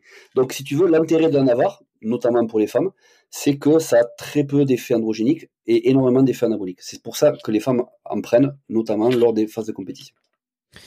C'est oui. Mais mais non, mais c'est, le principe de médicaments. C'est que je veux dire, tous les médicaments vont avoir un effet secondaire, et le, le mieux, c'est d'avoir un médicament qui va donner le moins d'effets secondaires. Mais il y en aura toujours. Et quand tu prends un paracétamol, euh, le bénéfice, il est, euh, quand t'as mal à la tête, par exemple, il, est, il est beaucoup plus. Je veux dire, t'auras très peu d'effets secondaires. Maintenant, tu commences à en prendre. Je veux dire, le, le, foie va, va devoir travailler. Il va y avoir d'autres, ça- il va y avoir une hépatotoxicité, comme on dit. Mais, euh, mais, mais on va essayer de se rapprocher le plus de euh, le moins d'effets secondaires. Mais il y en aura toujours. Il y en aura toujours. C'est le principe de médicaments. Si- Sinon, c'est plus une, sinon c'est plus un médicament. Sinon, c'est plus une substance active. Tout à fait. Ouais, une substance n'agit jamais à qu'un seul endroit euh, spécifique, quoi. Ouais, c'est intéressant. Et la Navarre, donc, c'est le, euh, c'est la Rolls-Royce. C'est le, si tu veux le moins d'effets androgéniques, c'est le mieux. C'est ça? Oui, voilà, ça fait partie. En fait, si tu veux, dans, dans toute phase de préparation, surtout dans la deuxième partie, on va dire 6 à 8 semaines avant, euh, on a tendance à, à- à rechercher justement les produits qui, qui sont le moins androgéniques, qui sont le plus anaboliques. Alors, bien sûr, tu as la Navarre, puisqu'on vient de le citer. Euh, tu as également le, le Vinstrol, donc le stanazolol. Euh, tu as euh, euh, tu as le Masteron, ça c'est un injectable, ce qu'on appelle la Ah oui, parce que les, les deux, les deux sont oraux là. Les deux derniers que t'as dit sont oraux. Oui, Enfin, C'est-à-dire que tu prends, euh, tu t'avales. Tu as le, Vinst- euh, le Vinstrol, je te disais, mais tu l'as, tu l'as aussi en injectable, le Vinstrol. hein. Tu l'as en oral et en injectable. Hmm. Tu as, tu as le, le, le Masteron également, ce qu'on appelle euh, le- la drostanolone propionate, parce qu'il y a deux molécules, la drostanolone énantate, qui n'est pas le, le, le Masteron, mais tu as, le- la drostanolone propionate, qui elle, euh, qui elle est la molécule du Masteron. quoi. C'est un produit qui était belge à l'origine. Tu as également le parabolan, qui était français à l'époque, ce qu'on appelle la trembolone benzyl carbonate. C'est pas prononcé, Bien. mais voilà. Voilà, donc tout ça, c'est des produits en fait qu'on utilise surtout en fin de, en fin de préparation parce que justement, ils sont très anaboliques, très peu androgéniques. Et donc, ça permet d'éviter de faire de la rétention d'eau. Et la plupart, parce que forcément, si c'est pas androgénique, il y a moins de, de transformation en oestrogène ou pas du tout. Donc, si tu veux, voilà, l'objectif, c'est de- d'avoir le moins de conversion en oestrogène parce que la conversion en oestrogène et donc l'augmentation de l'oestrogène, des oestrogènes dans le corps favorise la rétention d'eau. Tout ça, c'est les stratégies d'utilisation des- des- de ces molécules-là pour permettre au corps d'avoir le muscle le plus tonique, le plus dur possible, bien sûr avec la diète et l'entraînement qu'il faut. Euh, voilà, ça c'est une stratégie de préparation qui est, qui est classique en bodybuilding. Euh, Après, il y a d'autres molécules hein, euh, qu'on peut qu'on utilise, mais voilà, ça fait partie des choses qu'on peut. mais, mais ce que je veux dire, c'est que ça fait partie des choses où tu vas l'utiliser quand même en cure et ensuite il faudra relancer. Je veux dire, il y aura toujours un système de, de, de, de relance derrière. On est toujours dans ce truc-là. C'est pas, c'est pas un produit miracle. euh, Ah non, bien sûr, Ouais. sûr que non. Alors après la compétition, s'il y en a qui veulent arrêter les compétitions, forcément ils vont relancer. Ceux qui veulent continuer, ils vont, ils vont basculer directement en, en cruise euh, après la compétition. Ça, ça, c'est un choix personnel. Après. Si on reprend mon, mon cas, mon cas perso, mon étude de cas tout à l'heure, où je te dis tiens Laurent, je veux absolument que ça soit toi qui me suive. On est sur quelqu'un qui a bonne santé, qui veut faire, euh, qui veut faire une cure, euh, qui veut tester, qui est curieux. Euh, Est-ce que là, par exemple, tu serais en train de me dire que ça serait peut-être la meilleure molécule pour avoir le moins d'effets secondaires? Tu parles de la Navarre? Tu vois, si on est dans, dans le cas de tout à l'heure, tiens Laurent, ben, j'ai envie que tu me suives, voilà, j'ai envie de faire une cure. hein, hein. Euh, on a, d'ailleurs tout à l'heure, on a discuté de où c'est qu'il fallait se fournir, mais on n'a pas dit forcément de, quoi allait être composée euh, cette cure? Est-ce que justement, elle serait composée d'un Navarre pour euh, pour être dans ce cas de celui qui est curieux de faire une cure, mais qui, avait- euh, pour qui tout va bien? Ben, pour la Navarre seule, tu peux le prendre. j'ai déjà eu des clients qui sont venus me voir, qui ont dit voilà, qu'est-ce que tu as fait comme Ouais, J'ai voulu tester, j'ai testé un peu la. Ma, ma question, ça a toujours été qu'est-ce que tu as eu comme effet? Bon, très léger. Pourquoi? Parce qu'en fait, si tu veux, quand tu as très peu d'effets androgéniques et beaucoup d'anaboliques, en fait, au final, t'as pas forcément beaucoup d'augmentation de la force. Parce que l'un des effets androgéniques, c'est l'augmentation de la force. Donc, si tu veux, l'effet de, de, de, la prise d'un Navarre seul va être euh, très faible, même pour une première cure, on va dire. Euh, et d'autant plus que comme c'est un oral, à partir du moment où tu prends un oral, par contre, tu as les effets de suite, mais dès que tu arrêtes, tu plus d'effet. Contrairement à un injectable qui va avoir un effet retard, notamment pour les esters longs, comme la testoénantate par exemple, où tu vas pas avoir forcément les effets de suite, du moins la première semaine, mais ça va être progressif et tu vas garder les effets de la première injection pendant 2-3 semaines. Tu vois, donc, euh, et puis c'est, ça va dans le sang plus progressivement, alors que là, ça passe par la voie orale, euh, directement dans le flux sanguin, euh, géré par le foie qui lui est un peu stressé, donc ça élève un peu les transaminases. Donc, il y a- je dirais, le rapport gain-risque à, à- à faire ce choix-là, de faire une- la prise, la- faire une prise de produit pour la première fois, pour moi, ça serait plus intéressant de prendre de la testostérone pour avoir un, résultat qui, qui est concret, plutôt que de prendre de la navarre seule. Parce qu'en fait, si tu veux, il faut savoir une chose, c'est que les oraux, les injectables se potentialisent. C'est-à-dire que si tu as déjà un taux de testostérone très élevé, je prends un exemple, si tu prends par exemple de la testostérone, d'accord? Bon, juste un par semaine, hein, c'est pas énorme, euh, et que tu rajoutes un navar, tu, tu, vas ressentir davantage les effets d'un navar que si tu prends un navar seul. Tu comprends ou pas? Je comprends, c'est une, une, science. Euh, une science tu veux, pourquoi? Parce que si tu veux, la testo, c'est sans sang, sans anabolique, sans androgénique. Tu rajoutes un navar, tu vas augmenter le côté anabolique, quasiment pas l'androgénique, ou très peu. Ce qui fait que tu vas avoir à la fois de la force et à la fois une augmentation des effets androgéniques avec l'augmentation d'appétit, euh, l'augmentation du volume musculaire, la congestion et la qualité musculaire, puisque tu vas pas euh, tu vas pas aromatiser plus que ce que te ferait aromatiser une, une, une Donc si tu veux, c'est des produits, si tu veux, le, mix des produits dans une cure, il est hyper important. C'est pour ça qu'il faut avoir l'expérience sur ça et la connaissance. Euh, pour savoir utiliser euh, à bon escient l'ensemble des molécules qui vont te permettre d'avoir le meilleur résultat. C'est pour ça que prendre un avoir seul pour une première cure, je vois pas l'intérêt. Alors tu peux, tu peux essayer, pas de problème, il y en a qui l'ont fait. Mais si tu t'amuses à poser la question, c'est pas des effets, euh, voilà, tu prends pas 10 kilos avec euh, une cure de, de 6 semaines, 7 semaines d'en avoir. Hein. Mmh, en prendre deux, trois, hein, tout. Hein. Et, et, ben, en prendre ça comme un bonbon de temps en temps, comme ça, ça n'a absolument aucun intérêt. Quoi. C'est, aucun intérêt. C'est dangereux. Ouais. Ouais. Ok. Oui, il n'y a pas de. Y a, ouais. Euh... ouais je comprends. Par contre, alors, par contre ah, aussi peu euh, nombreux seront les effets positifs. Par contre, la prise d'en avoir, après ça dépend du dosage, mais si tu montes à 30-40 mg, ça va quand même couper euh, ton axe euh, FSH-LH. Hein. Attention. Hein. Sur la ah, ça, va ça, va quand même, ouais, ça va quand même le couper. Hein. Ben oui, parce que ça, ça même s'il est minime, tu as un effet androgénique.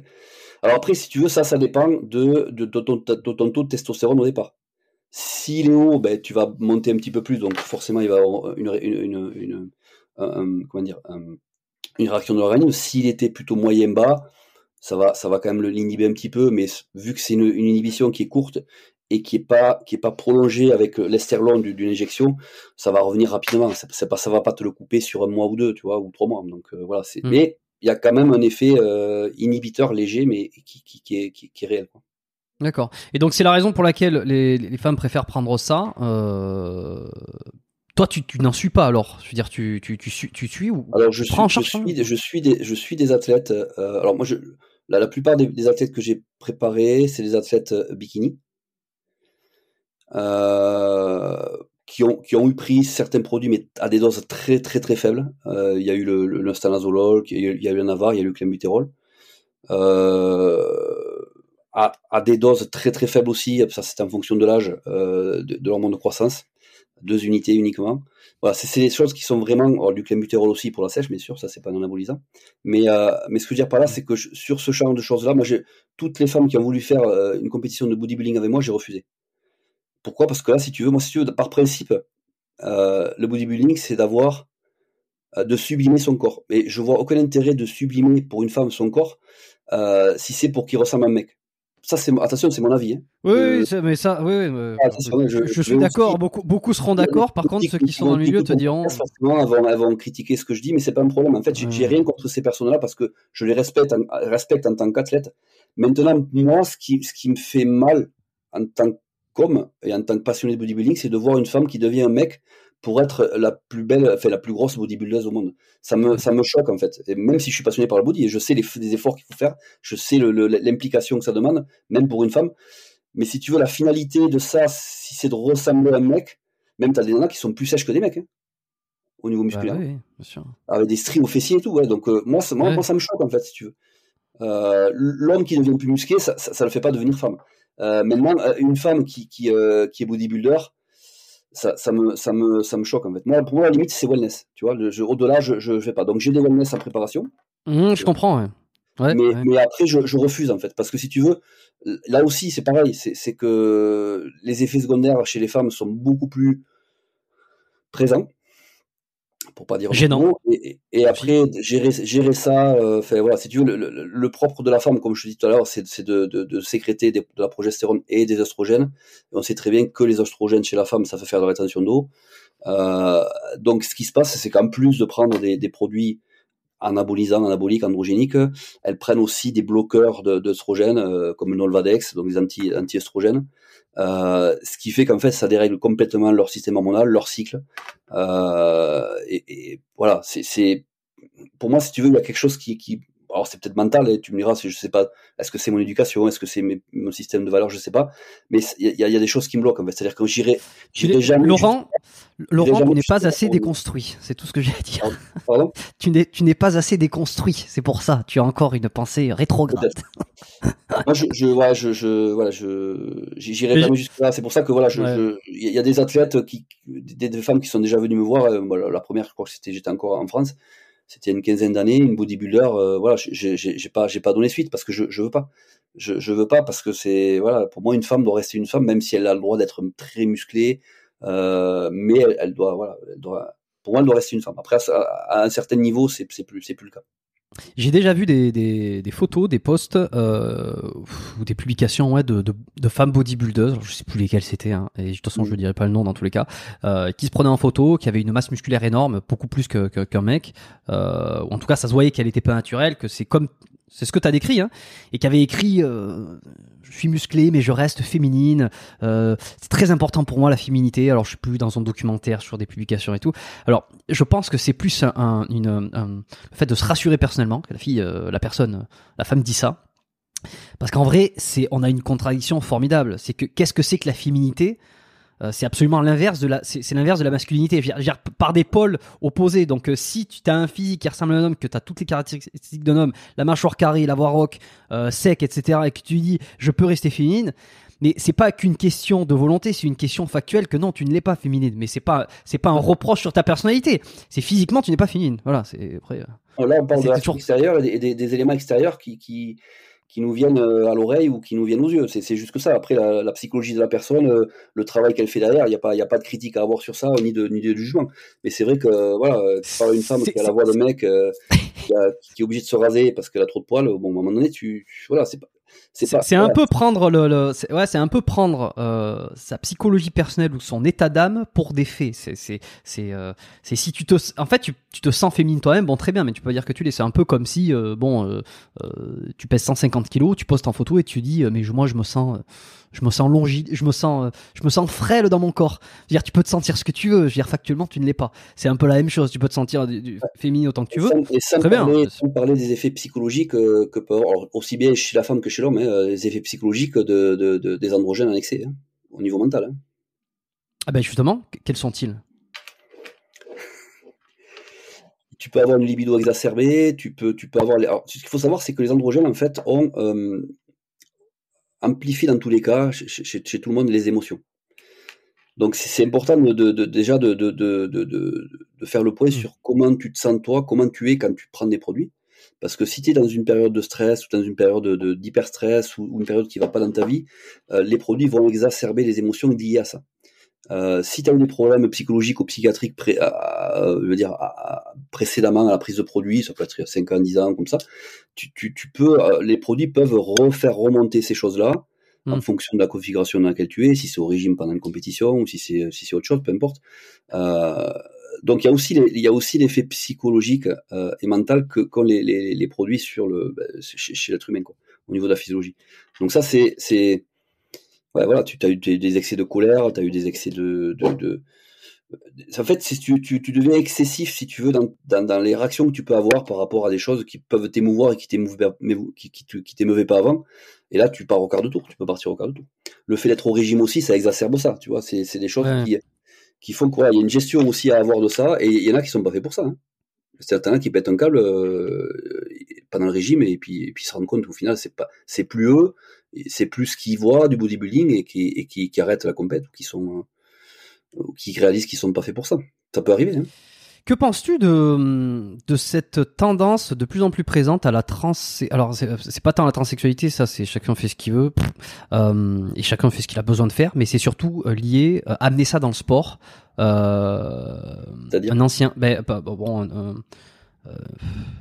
euh, bah, tu sais, ces, ces, ces hommes qui euh, ou ces femmes qui, enfin, ces hommes qui sont devenus, c'est très compliqué, hein, euh, ces hommes qui sont devenus des femmes qui qui qui compétitisent, euh, qui euh, désolé, je ne sais, ouais, à cette heure-ci, je ne sais plus parler, qui font des compétitions euh, chez les femmes, mais qui sont des anciens hommes et qui ont peut-être euh, une masse musculaire qui euh, qui sont qui ont été établis avec avec des hormones avec des hormones masculines naturelles depuis des années. Euh, dire cette espèce de truc où on change de sexe et finalement on change de compétition Ça se fait pas dans le body, ça. On n'a jamais vu, euh, tiens, tu vois, alors, dans le MMA, dans la boxe, dans l'athlétisme, on voit beaucoup de ces des transgenres qui basculent comme ça euh, d'une catégorie à à l'autre. Euh, mais dans le bodybuilding, on n'a jamais vu une ancienne femme euh, sur une compétition avec que des hommes ou un, ou un ancien homme qui serait devenu femme et qui compétit, qui ferait de la compétition en bikini, par exemple. ça va peut-être venir. Alors, je, je, il a peut-être eu, mais alors j'ai j'ai pas souvenir. J'ai, alors, j'ai jamais vu de femme devenir homme avec un sexe d'homme et faire des compétitions chez les hommes. Attends, il faut que je me la remette. Eh, une femme. Euh, pour reprendre ce que tu disais, c'est-à-dire que quand tu changes de sexe, c'est ça, hein, tu changes de sexe ouais, à la base. Ouais, ouais. J'ai jamais vu de, de, de femme, alors ça, ça s'explique aussi, euh, je parle dans notre sport, j'ai jamais vu de femme changer de sexe et prendre des hormones mâles pour faire de la compétition en bodybuilding.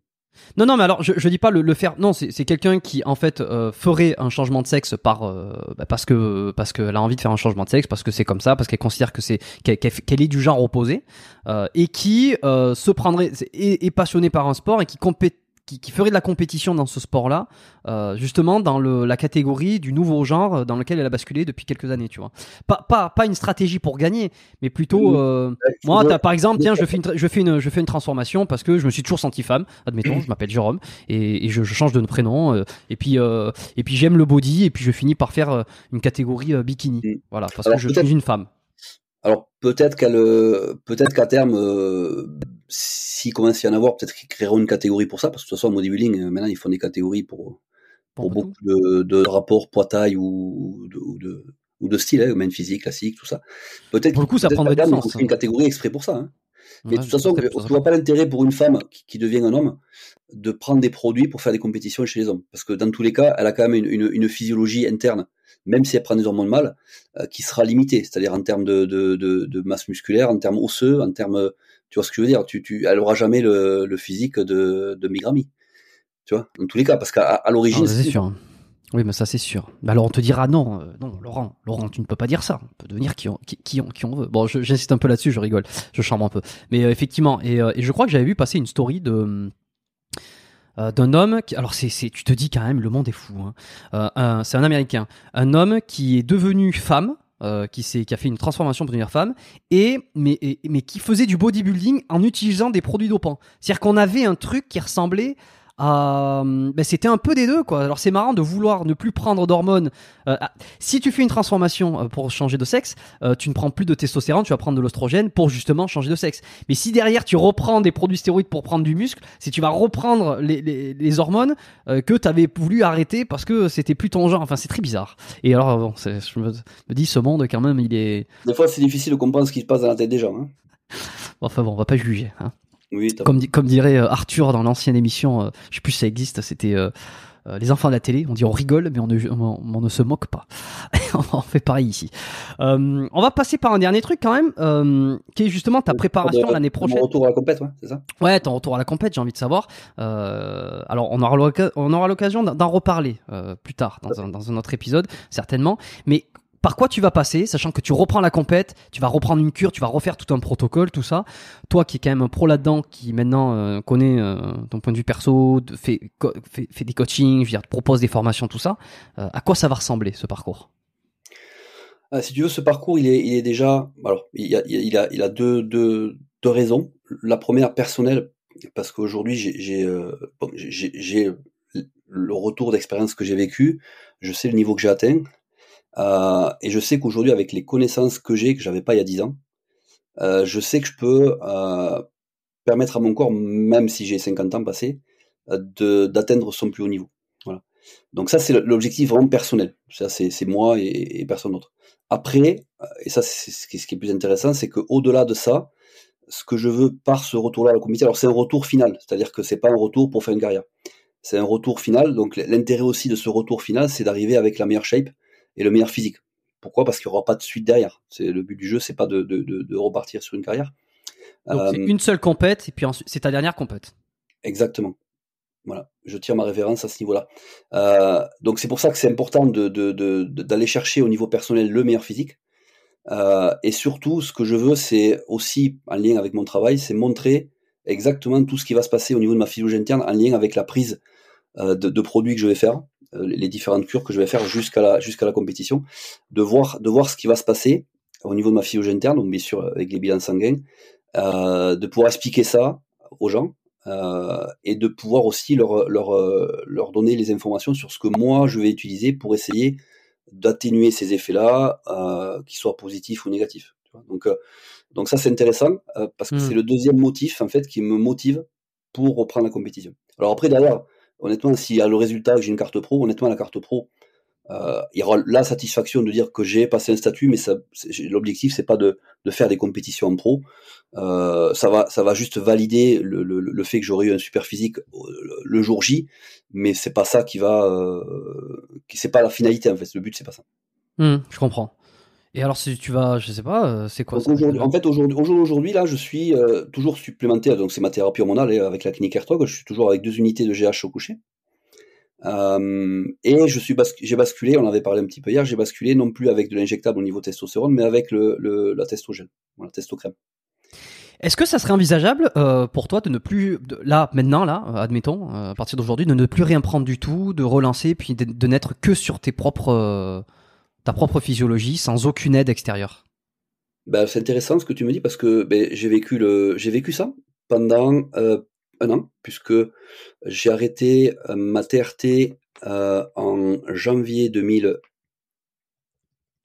Euh, je dis pas de bêtises. En janvier 2021.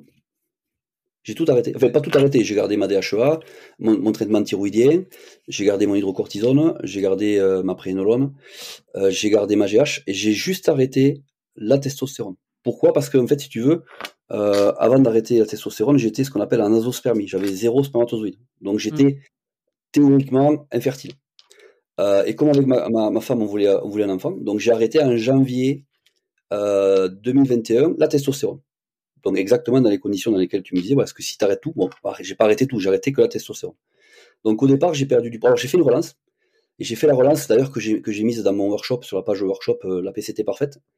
Euh, alors l'avantage, c'est que j'ai pu avoir tous les éléments de la relance avec mon médecin, puisque forcément, euh, quand on est dans cette configuration-là et qu'on travaille sur les hormones, c'est beaucoup aussi un échange avec, avec ce type de médecin. C'est pas fais ci, fais ça, et, c'est comme ça. En fait, il y a un échange. Voilà. On a discuté sur la meilleure façon de, de relancer. Je, je lui avais donné également l'expérience que j'avais déjà vécue avec les relances que j'avais déjà faites. Et, euh, et, on avait décidé de prendre donc le, le, HCG. Alors en France, c'est maintenant au Viterel euh, le, le, HCG Pregnil, le, le et le Ménopure. Voilà, on a pris ces trois produits-là. Après, bien sûr, j'avais toute la supplémentation qui était pro pro testostérone et pro spermatogénèse qui allait ensemble. Ça, c'était une supplémentation que, que j'avais pris moi euh, de mon propre initiative par rapport à mes connaissances. Euh, et en fait, de, d'une azospermie en janvier, je suis euh, arrivé neuf mois après, donc en septembre 2021, à 85 millions de spermatozoïdes par millilitre. Donc j'étais à zéro, je suis passé à 85 millions. Et avec zéro testostérone, c'est-à-dire j'avais arrêté depuis le 1er janvier. Euh, j'ai perdu du poids au départ, j'étais à 97, 97 euh, en janvier, je suis descendu à 92 jusqu'au mois de juin. Et après, si tu veux, après la relance, mon poids est petit à petit remonté. Et avec les analyses de sang, j'ai vu que mon taux de testostérone euh, avait, avait, avait repris. Mais à 50 ans, j'ai pas dépassé, il fallait, il fallait être entre 3000 et 10 000 au niveau de la testo totale, j'ai pas dépassé 5000 tu vois, ce qui reste quand même assez bas. Mais pour un mec de 50 ans, on va dire, c'est un taux qui est. C'est dans la normalité, quoi. Ben, plutôt norme basse. Voilà. Tu vois? Euh, donc, si tu veux, oui, j'ai pu relancer à 50 ans mon, propre système et surtout ma, ma, ma fertilité. Ça, c'était le, le plus important. Et après, dès alors ma femme est tombée enceinte elle, euh, en février, donc euh, 5 mois après. 6 mois après, ouais, c'est ça.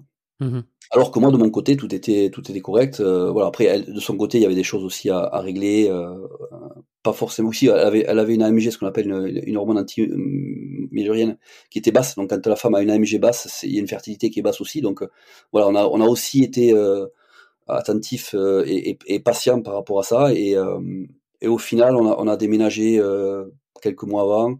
Je sais pas s'il y a eu aussi l'effet psychologique. On a, elle a été stimulée de son côté pendant un mois. Euh, puis ça lui convenait pas, on a arrêté et elle est tombée enceinte le, mois suivant. En fait, elle a lâché prise.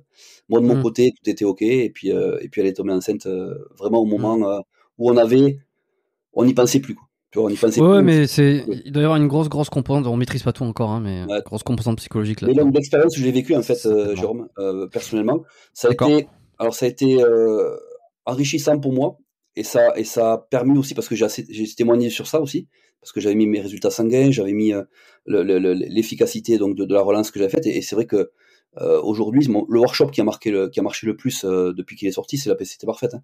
Il y a beaucoup de gens qui l'ont testé. Le peu, le peu avec qui j'ai eu de retour, parce que forcément les gens l'achètent pas forcément pour la faire de suite, parce que c'est les gens qui font du bodybuilding, qui font des compètes, ils la gardent pour quand ils vont arrêter. le but du jeu de la PCT parfaite, c'est pas de la faire une fois et de reprendre des produits derrière, c'est vraiment d'arrêter hmm. les produits et de pas en reprendre. L'intérêt il est là. Euh, mais est-ce que est-ce que tu pourrais est-ce que tu penserais que ça serait envisageable de tout arrêter complet? C'est-à-dire que est-ce que ça fonctionnerait? Tu pourrais plus de GH, plus de plus de tous les toutes les, les choses que tu m'as listé Vraiment être à zéro. Oui, pour la GH, oui, parce qu'il y, a les moyens aujourd'hui avec les peptides de, de restimuler l'hypophyse pour qu'elle reproduise, donc euh, ça oui. Par contre, pour la thyroïde, c'est plus compliqué, parce que quand tu as un traitement thyroïdien, euh, l'arrêter, c'est pas forcément ça qui va relancer euh, ton système. Alors, il y, a des produits naturels, mais euh, c'est pas forcément efficace tout le temps. et il se pourrait que ma thyroïde, elle, ne reparte pas ou reparte très peu ce qui me donnerait des symptômes d'hypothyroïdie comme la fatigue le matin. Euh. Et, pour quelle raison C'est-à-dire que si tu as eu un traitement, c'était un traitement de, pour la thyroïde, c'est que tu avais de l'hypothyroïdie. Est-ce que ça c'est lié, je sais pas, au passé En fait, si tu veux, au niveau clinique, les médecins fonctionnels, les médecins anti-âge regardent d'abord les symptômes. J'avais énormément de symptômes. J'avais euh, j'avais les, les, sécheresse au niveau tibia, talon, coude, fatigue le matin au réveil, euh, plutôt état dépressif. Bon, je suis pas dépressif, mais plutôt voilà. J'avais au niveau des pieds et des mains, voilà. Euh, pas syndrome de Raynaud, mais presque, tu vois. Et euh, voilà, ça, mmh. c'est les symptômes. Il y, en a, plus de 36 euh, symptômes, mais mmh. c'était les symptômes principaux qui allaient dans le sens au niveau clinique d'une hypothyroïdie. Et la prise de sang a confirmé. Voilà. mais en fait, si tu veux, je, je traînais déjà ces symptômes depuis des années. et après, quand j'ai fait des formations avec des médecins fonctionnels, notamment en médecine, euh, application de la médecine fonctionnelle. En fait, tu te rends compte que ces médecins-là qui ont l'expérience de, de, traiter tous les problèmes hormonaux, eux disent, alors ils vont loin hein, dans leur raisonnement, ils disent que 90 à 95% des gens sont en hypothyroïdie au niveau clinique, hein, au niveau clinique, sans le savoir. C'est-à-dire que quand ils commencent à énumérer les symptômes euh, de l'hypothyroïdie, ils disent qu'à partir du moment où tu en as trois, cliniquement, tu es en hypothyroïdie. Bon, après, il faut, mm. faut, faire des analyses, il faut regarder. Parce que les médecins, aujourd'hui, regardent que la TSH. Hein. La TSH, c'est pas l'indicateur de l'hypothyroïdie. Hein. Tu peux avoir euh, une TSH élevée si tu as un régime particulier ou si tu as un stress dans la vie. Euh, tu as une TSH qui monte, c'est pas pour ça que tu as une hypothyroïdie. Donc, euh, voilà, pour eux, la TSH, c'est pas l'indicateur fiable de, ou du, du moins de l'hypothyroïdie. Et tu vois, sur cette hypothyroïdie, sur, sur, tous les, sur, toutes ces choses-là, quel impact euh, les anciennes cures que tu as eues, enfin je veux dire, d'où ça viendrait euh, Est-ce que tu penses que le fait d'avoir fait du body, d'avoir fait des cures, tout ça, euh, a eu un impact sur, sur ça? Enfin, je veux dire, Alors, ce qu'il faut savoir, c'est qu'à partir du moment où tu es au régime, donc ça c'est une réponse concrète que je vais te donner, d'expérience perso et bien avec rien, quand tu es au régime, plus tu baisses tes glucides, plus ta T3 baisse. Donc tu peux simplement te créer une hypothyroïdie en étant euh, au régime euh, euh, très très bas en glucides, voire comme font beaucoup à zéro hydrate. Ça, il n'y a, pas mieux pour flinguer la thyroïde quand tu es, quand es à zéro hydrate. Hmm. En fait, si tu veux, moins tu as de glucides et plus, plus ton corps utilise la T3 pour compenser, parce que si tu veux, comme ça diminue ton métabolisme, la baisse des glucides, jusqu'à un certain point, parce qu'il y en a qui ont besoin d'une certaine quantité de, glucides pour maintenir le métabolisme. si tu descends trop bas, ton organisme va, va utiliser davantage de T3 pour maintenir le métabolisme. Donc, c'est en fait, si tu veux, à la base, ce qui peut dérégler euh, la thyroïde, alors attention, c'est temporaire parce qu'après, quand tu remanges, logiquement, c'est censé repartir. Euh, mais si tu as déjà des symptômes préexistants avant le régime, c'est vrai que le, régime en lui-même va amplifier l'hypothyroïdie, ça c'est clair. D'accord. Bon. Mais moi, je pense, alors, je pense pas qu'il y ait de. Si tu veux, je, après, bah, ceux qui. Parce que moi, je suis, je suis passionné par tout ce qui est thyroïde, je, pense que. Euh, je pense que j'étais déjà en hypothyroïdie quand j'étais jeune. Je t'explique pourquoi. Je fais une parenthèse sur ça, c'est important parce que euh, à l'époque quand je jouais au foot, j'avais 10 12 ans, euh, dès qu'il faisait froid, je ne pouvais pas jouer au foot avec mes camarades. Et ça ça m'a un petit peu traumatisé quand j'étais jeune. J'avais tellement j'étais très frileux des mains et des pieds déjà à l'époque. Euh, et, j'avais presque des engelures aux, pieds et, aux mains et, j'étais obligé de, rentrer dans la voiture. Mes parents, je me rappelle, me mettaient le chauffage de la voiture, ça me brûlait les doigts et je pouvais plus jouer en fait. Alors que mes copains, eux, ils jouaient tranquillement. Je pense que j'avais déjà une hypothyroïdie clinique, euh, bon, qui à l'époque se, se, se, diagnostiquait pas comme ça, mais euh, je pense que j'étais déjà en hypothyroïdie. Et, euh, donc, si tu veux, c'est pas forcément le body qui m'a donné ça, peut-être les régimes aussi. Et c'est vrai que quand je prenais à l'époque, parce qu'à l'époque on prenait, on avait deux, deux, deux options ce qui se faisait, c'était soit de prendre la T4 comme font les médecins, les Votirox, donc on, on, attendait que la T4 se transforme en T3 pour avoir plus de T3, soit on prenait directement de la T3. Aujourd'hui, on prend T4 et T3, mm. euh, mais, euh, mais à l'époque, moi, je prenais euh, trois semaines avant la compète, je prenais de la T3. Et c'est vrai que dans cette phase-là, je me sentais beaucoup mieux, avec plus d'énergie, euh, parce que j'avais la T3 en plus. Tu vois, donc ça peut expliquer pourquoi je devais être probablement antérieurement euh, en hypothyroïdie et que je me sentais bien dans cette période-là, même si c'était euh, un cumul de fatigue juste avant la compétition. Et avec quand je prenais que je prenais la T3, je me sentais beaucoup mieux, j'avais moins de fatigue, euh, plus d'énergie et, et, voilà. Donc après, bien sûr, quand j'arrêtais, forcément, il y avait la fatigue qui revenait. Donc je pense que c'est c'est un cumul de choses, mais je pense que moi j'étais vraiment en hypothyroïdie bien avant. Quoi. Et comment tu vas faire là, à partir de, de, janvier 2023 quand tu vas reprendre donc tes vraies cures euh, Tu vas pas simplement, tu sais par quoi tu vas passer, combien de temps ça va durer, quel, quel, euh, quel produit tu vas euh, prendre, quel dosage prendre? J'y réfléchis un petit peu. Euh, là, j'attends que tous mes athlètes aient fini leur compétition. Là, il y a, c'est jusqu'à la fin du mois. Euh, après, je vais m'y pencher dessus. Euh, je vais y aller progressivement. Là, aujourd'hui, comme je te dis, j'ai la testogel, donc je vais rajouter derrière, je pense, soit du DK, euh, soit de l'androlone, soit du primo, soit les deux. Je vais voir. Pas, pas d'oral pour le moment. En fait, ce que je veux, c'est observer vraiment. Alors, j'avais déjà fait avec mon médecin à l'époque, mais là, je vais le faire de manière beaucoup plus précise, avec des valeurs euh, bio, biologiques qui sont plus, on va dire, plus précises aussi, chose que je faisais pas avant avec le médecin qui me suivait. Et ça va me permettre aussi de pouvoir donner des réponses plus précises aux gens par rapport aux effets des produits, euh, en lien avec les molécules qui sont prises. Ça, c'est important. Et moi, c'est vraiment, c'est ça qui est important au-delà du fait de de me préparer moi pour l'objectif que je t'ai donné, c'est aussi de pouvoir euh, enrichir, si tu veux, le, le euh, mon sport de, de, de, de ces choses-là. Voilà. Hmm. Est-ce que ton programme que tu vas faire, est-ce qu'il va évoluer, est-ce qu'il va tu veux dire entraînement nutrition? Ton programme, ouais, pardon, ton programme d'entraînement, ta, ta planification, si tu planifies, euh, est-ce que ça va, ça va changer ça? Ouais, tout à fait. Alors je vais avoir, je vais, je vais me mettre en place une structure d'entraînement parce que je connais très bien mon physique euh, et ce que je dois améliorer et je sais quels muscles réagissent le plus que, que d'autres. Donc je vais d'abord commencer par une structure d'entraînement qui va me permettre de, ben, de rééquilibrer tout ça, de retrouver une symétrie. Et pour la nutrition, ça va être entre 4 et 5 repas par jour. Euh, je suis pas quelqu'un qui mange énormément. Euh, et je sais que quand je mange trop, après j'ai mon système digestif qui est surchargé et, euh, et c'est pas c'est pas ce qu'il y a de mieux pour moi. Donc mmh. ça sera toujours entre 4 et 5 repas. Donc je vais commencer comme ça et après je vais voir comment euh, comment ça évolue, les prises de sang qui vont avec. Et, euh, et, je vais noter, en fait, je vais noter tout ce que je vais faire avec les bilans sanguins, ce que j'aurai pris à côté en fonction des résultats, euh, pour justement après pouvoir euh, vraiment avoir une transparence totale sur ce que j'aurais fait et ce que j'aurais pris pour euh, pour gérer tout ça. Tu partages, tu, tu vas partager ça où? Est-ce que tu vas créer une chaîne YouTube là? Je pense que ça c'est particulièrement adapté, non, C'est dommage. C'est intéressant que, tu me ça. Euh, Honnêtement, une chaîne YouTube, si j'annonce à mes clients que je, je, que je que je que je ouvre une chaîne YouTube, je perds la moitié de mes clients. Pourquoi? Mais bah, c'est très simple. Moi, mon travail, c'est mes clients. Euh, J'ai à peu près entre 10 et 15 rendez-vous par jour téléphonique. Moi, moi, oui, d'accord, ok, ok. En termes de temps, ok, j'avais pas saisi le. Ben voilà, j'ai pas le temps. Oui. Pas le temps, je, et je, en fait, tu veux, je, je, je veux pas prendre le temps de, de, de, de, de faire ça parce que mon travail, c'est mes clients. Mes, mes clients, ils me prennent pas pour me regarder sur Oui, oui, non, mais c'est ça. C'est que tu vas pas faire une chaîne pour attirer davantage de personnes. T'as suffisamment de personnes euh, et puis ça te prendrait du temps. Ou alors, ou alors t'engages quelqu'un qui te suit au quotidien, qui te fait les, qui te filme, qui te fait le montage et qui te sort la vidéo. Hein, ça va coûter cher.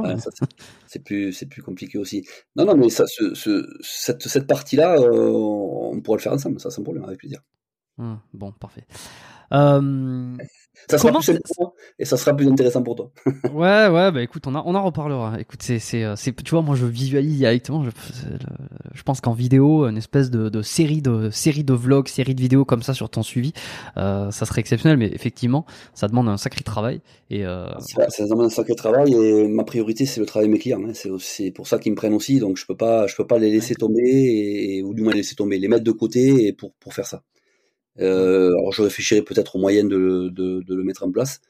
Peut-être, peut-être, je sais pas. Tu vois, tu, je te disais un, un film, un filmmaker ou quelqu'un, tu vois, à qui tu collaborerais sur ce truc-là et qui te ferait le, qui te ferait le, qui te filmerait, euh, qui te, qui ferait le montage, etc.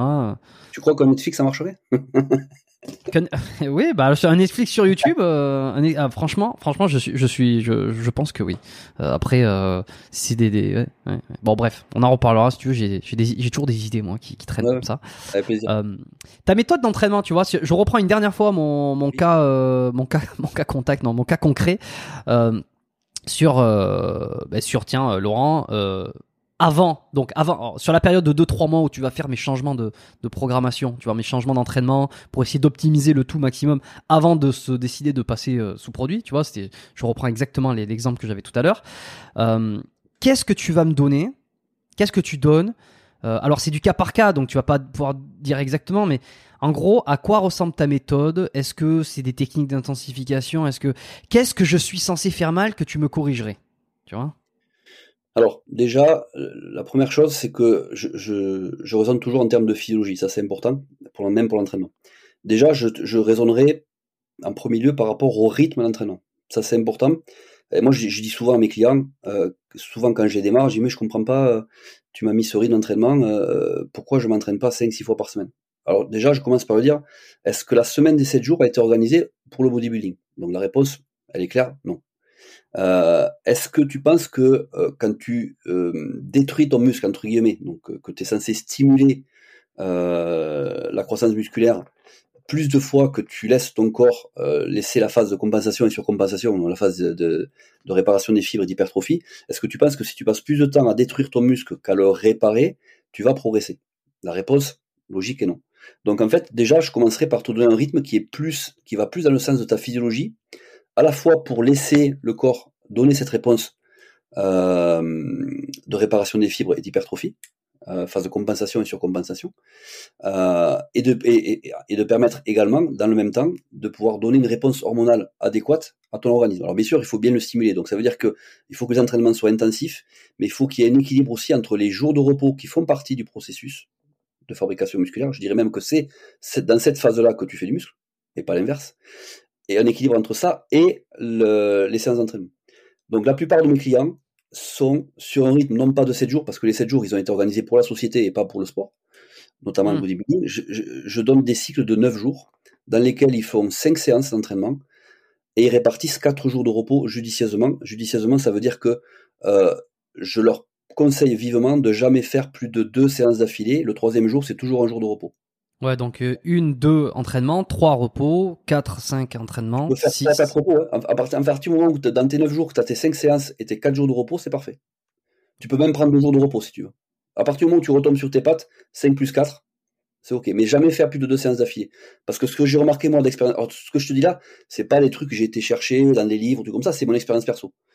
Euh, j'ai remarqué que même, même sous produit, quand, quand tu faisais une troisième séance après les deux, tu la faisais parce qu'il faut la faire, mais t'as pas l'énergie.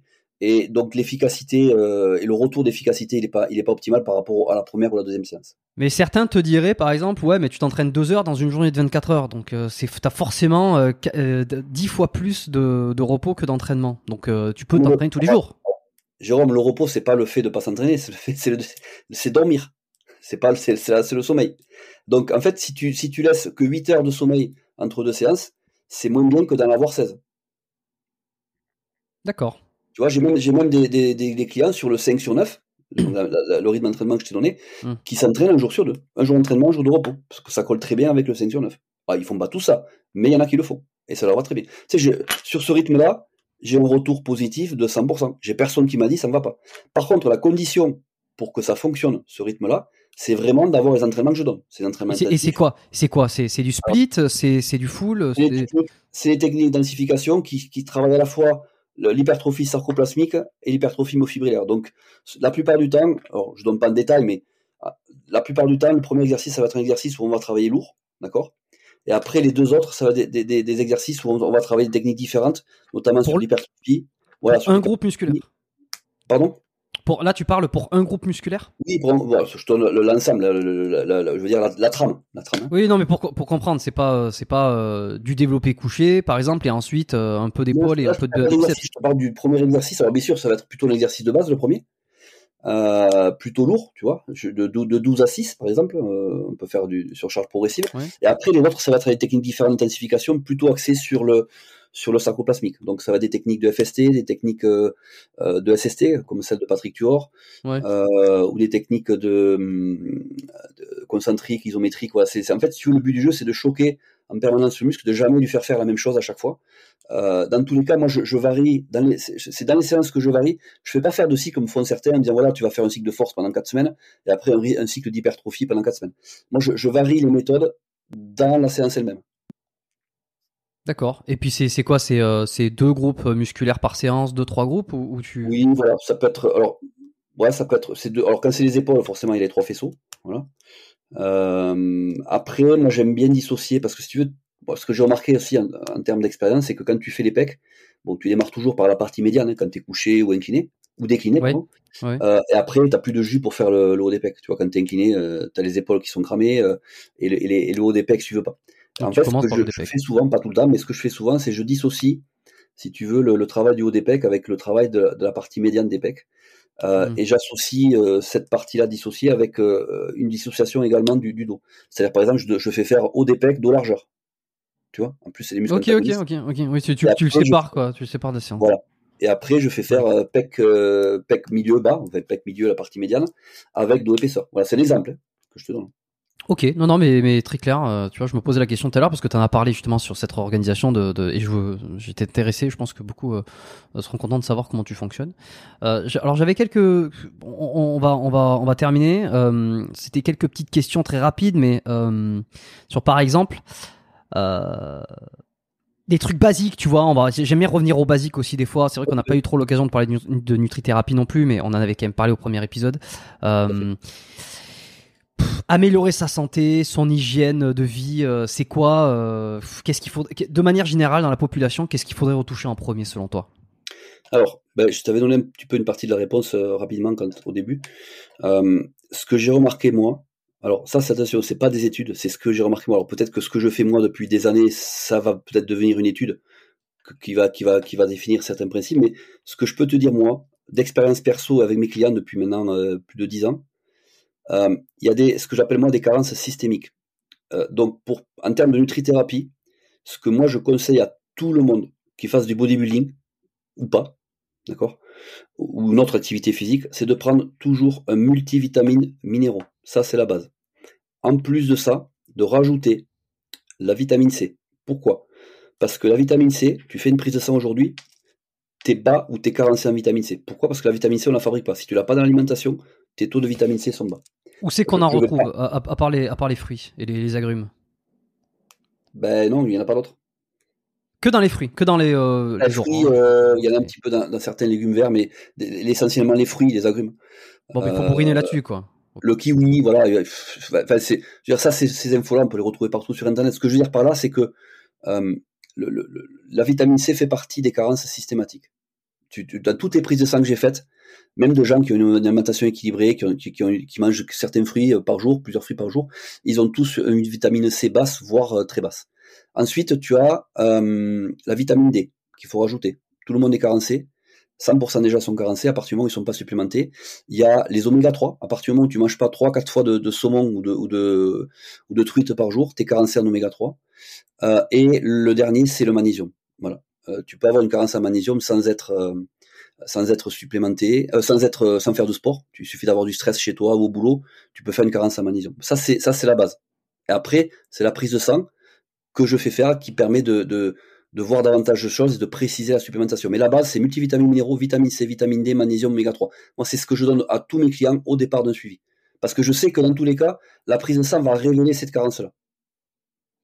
Est-ce qu'il y aurait un risque d'une d'un d'une surcomplémentation, c'est-à-dire de, de, prendre trop de vitamines à un moment donné, que dans le dans, dans la prise, si c'est une poudre ou des, gélules, qu'il y en ait trop et que ça ça mette justement, euh, je sais pas, le corps à travailler trop, par exemple? Euh, travailler trop, non, mais euh, quand il y a une, un surdosage, du moins observé au niveau du bilan sanguin, il s'en Ce que je fais, c'est que je diminue, voire je stoppe la supplémentation. C'est aussi simple que ça. Il n'y a pas plus de risque que ça. Ok, ok. Euh, je vois que tu changes de pièce. Oui, parce que j'ai plus de batterie, en fait. oui, forcément. Ouais, bah vas-y, euh, bon, ah, branche-le. Branche le câble si tu le. Si je, vais, je vais revenir euh, me brancher. Oui, voilà. Ce que je te disais, c'est ça, c'est que moi, j'ai jamais observé de, d'effets secondaires liés à une surcharge d'une vitamine ou d'un minéraux. Ok. Ok, bon bah c'est intéressant, c'est intéressant. Euh, alors ça c'est peut-être en termes de, de, prise de complément. Euh, sinon, euh, quelques changements rapides que les gens peuvent, pourraient mettre en place. Je sais pas, d'un point de vue hygiène de vie, habitude, des choses que tu conseilles régulièrement. Qu'est-ce que qu'est-ce qu'il y aurait d'autre? En termes d'alimentation? Ouais, ouais, par exemple, ouais. Ouais, j'en parle pas trop d'alimentation, donc oui. Alors, au niveau alimentation, moi je conseille, c'est.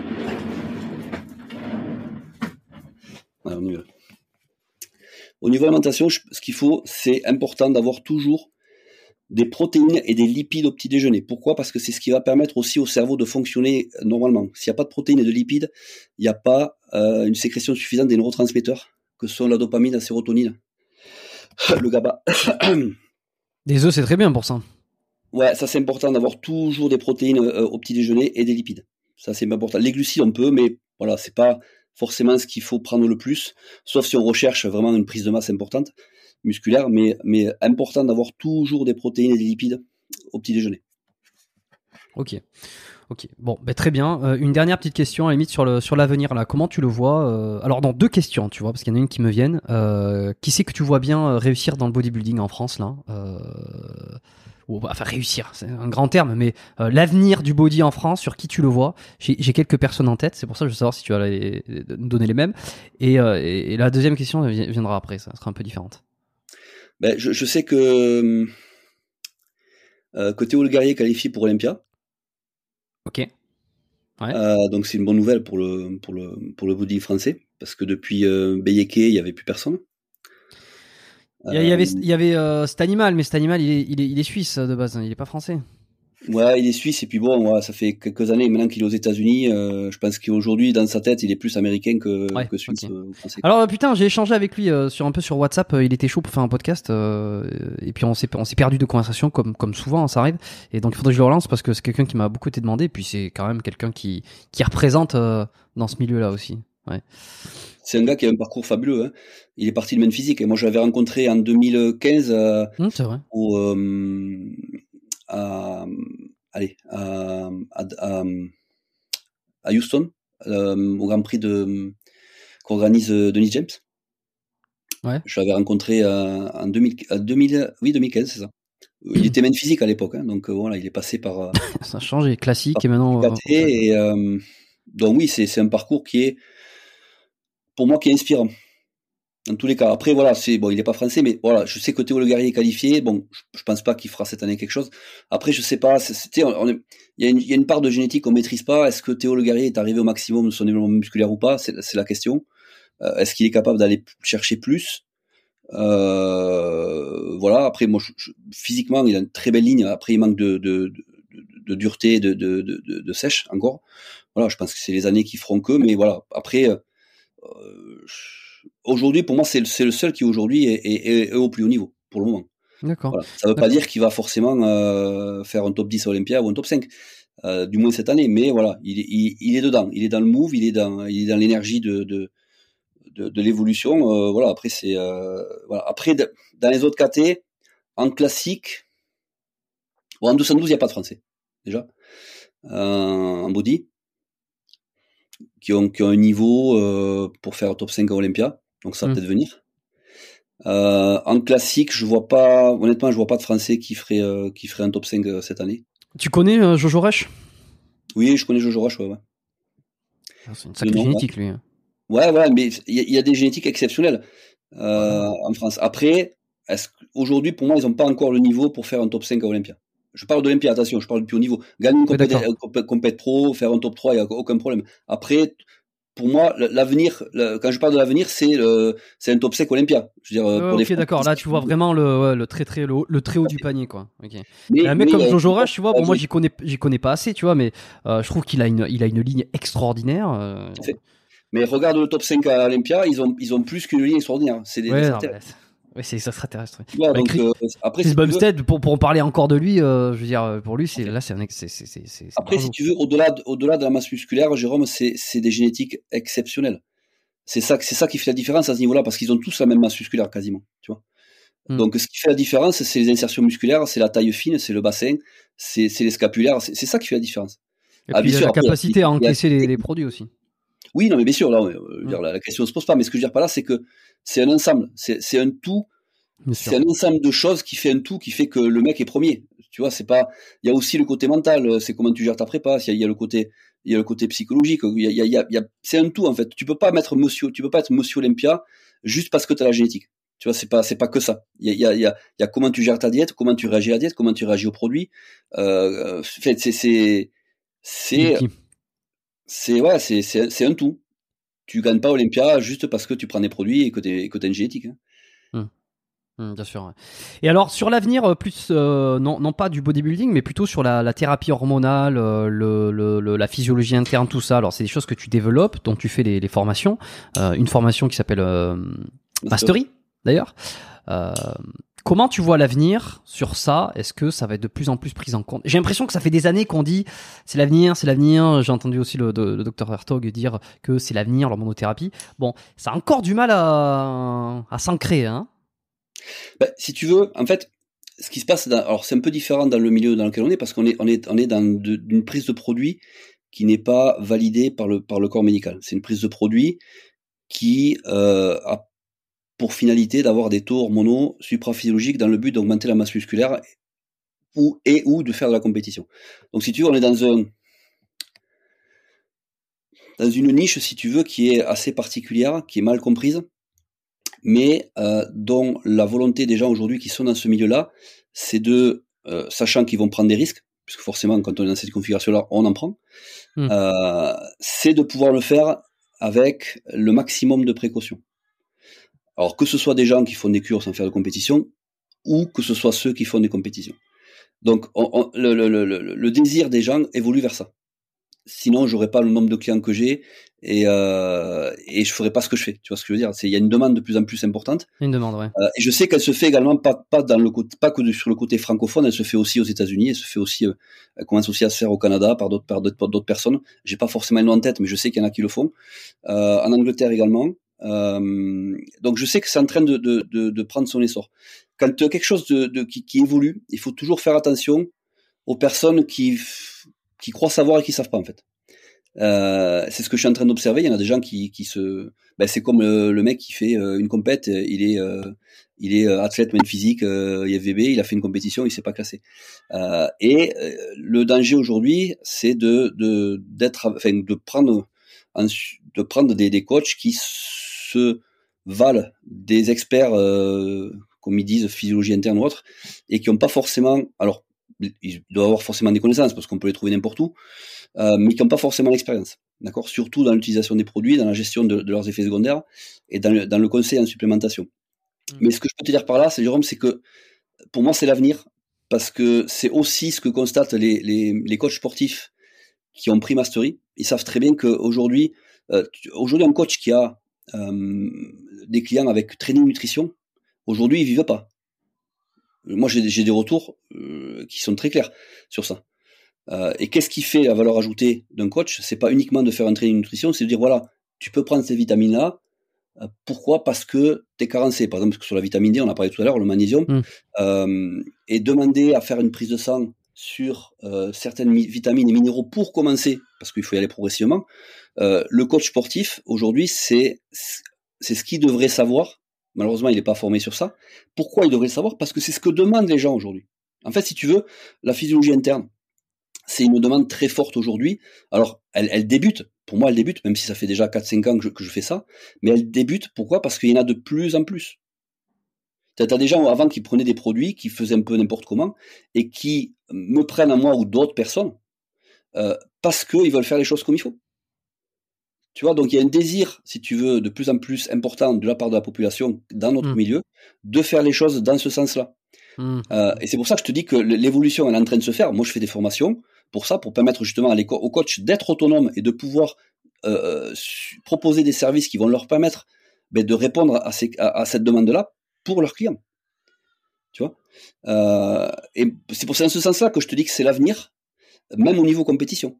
Voilà. Je prends l'exemple, et, c'est important de, dire ça, je pense qu'on finira par là aussi, Jérôme. Euh, Aujourd'hui, je j'ai pas que ça, mais je, je, suis un médecin orthopédiste de renom, français, qui a été suivi par Georges Farah et Chris Aceto. Ce mec-là, il a été suivi par les deux, euh, qui lui qui ont conseillé de prendre ci, de prendre ça. Et en fait, ce qui s'est passé, c'est qu'il m'a choisi à moi parce que il voulait être sûr que ce qu'il devait prendre devait être pris vraiment à un certain dosage en lien avec sa physiologie interne. Ce qui a jamais été le cas avec Aceto et Farah. Alors c'est pas une critique, c'est juste que ces mecs-là ne travaillent pas comme ça. C'est-à-dire qu'ils donnent des protocoles, ils disent t'es prends ci, prends ça, parce que j'ai l'impression que tu, euh, tu as une androgénicité un peu basse. J'ai l'impression que tu fais un peu de rétention d'eau, donc tu vas pouvoir prendre de, de alors que euh, ce chirurgien-là ne faisait, ne faisait pas d'aromatisation. Tu, vois, c'est des petites choses comme ça qui font qu'aujourd'hui, euh, si un chirurgien orthopédiste fait appel à moi, c'est parce qu'il sait pourquoi. Et donc, pendant neuf mois, on a travaillé sur sa physiologie interne. Aujourd'hui, il prend certaines hormones qu'il s'est prescrit lui-même, d'accord? Par rapport aux résultats, il y a eu un échange qui a été fait entre lui et moi. Et aujourd'hui, il sait ce qu'il prend, pourquoi il le prend, parce que justement, ses résultats de bilan sanguin ont montré qu'il avait besoin de ça, ça, ça et ça. Et là, il est super satisfait. Pourquoi? Parce que non seulement il a l'entraînement, il a la nutrition, la supplémentation hormonale et la supplémentation vitaminique et minéraux. Et aujourd'hui, ce mec-là a une, a une physiologie interne optimale. Bon. Parfait. Euh, je laisserai, bon, pour tous ceux, tous, ceux qui veulent découvrir un petit peu ce que tu fais, je laisserai ton, ton, ton site euh, en description euh, avec ton programme euh, Mastery, donc il y a un peu l'aboutissement là de tout ce que tu fais, de tout ce que tu as fait jusque là, c'est ça. Euh, voilà, ils pourront les regarder. Il y en a un autre que j'ai sorti que tu as dû voir, c'est qui, qui, fait suite en fait, qui vient complémenter un, peu, un peu Mastery, vraiment sur l'aspect androgène et stéroïdes. C'est androgène et bilan sanguin pour le préparateur physique. Ça, c'est vraiment pour les préparateurs physiques qui préparent des athlètes aux compétitions et qui ont besoin de savoir par rapport aux molécules qui, sont utilisées, quels sont les effets secondaires et comment travailler avec les bilans sanguins, ainsi que donner la supplémentation qu'il faut par rapport à ça. Ça, c'est super important. Ça va, ça vient compléter, ça vient préciser un petit peu Mastery par rapport à, cet aspect-là. Est-ce que tu as un bouquin, euh, un bouquin, un livre, un, ce qui est la même chose, euh, une série, euh, quelque chose à me recommander là que as, qui t'a marqué ces derniers mois? Ça peut être sur le sujet de la santé, ça peut être sur l'anti-vieillissement, les hormones, le body, ou ça peut être sur un truc qui n'a absolument rien à voir. Alors, pour terminer, terminer j'aime bien avoir une petite ressource pour finir. Ce que je recommande, moi, pour tout, alors tous les gens euh, initiés, que ce soit les sportifs ou même les préparateurs ou les coachs, c'est Pleine Santé, le bouquin Pleine Santé du docteur Résimon. Du docteur? Résimon, qui est le ponte de la médecine fonctionnelle. D'ailleurs, je vais faire une, formation avec lui l'année prochaine sur, sur, tout ce qui est hormonal, tout ce qui est suivi hormonal. Pleine santé du docteur Résimon, R-E accent aigu S-I-M-O-N-T. Ok, pleine santé, ouais. Médecin fonctionnel belge, c'est le meilleur en Europe. Hein. Résimon, je, alors je ne connaissais pas, honte à moi. non, mais il n'y a pas de, pas de souci. Hein. Ok. Qui est très complet sur tout ce qui est hormonal, tout ce qui est physiologie interne, vitamines, minéraux. Euh, il est, c'est une, une, bible en fait, hein, ce, ce bouquin-là. Bon, bah parfait. Bah, je, écoute, je rajouterai ça. Euh, je l'ajouterai dans les euh, dans les références de l'épisode. Bon, on a fait un bon tour. Merci Laurent euh, eh venu sur le podcast pour une deuxième fois. Ouais, bah, de toute façon, c'est un peu le voilà, hein, on est on est là dedans comme d'habitude. Euh, merci pour avoir partagé les infos, toujours d'une grande transparence. Tu sais, moi je, je, je, pose des questions, des fois je vais je viens je viens je viens insister hein, pour pour essayer de savoir. Mais euh, mais bon voilà, c'est jamais c'est jamais euh, c'est toujours pour essayer de faire ressortir euh, les informations, les meilleures informations. Euh, merci à tous d'avoir écouté cet épisode, comme d'habitude. Bon, notez-le, balancez des balancez de l'amour sur ces, sur ce podcast. pour ça, c'est très simple. alors, beaucoup écoutent sur YouTube, ou regardent les épisodes sur YouTube, très bien, que grand bien vous fasse.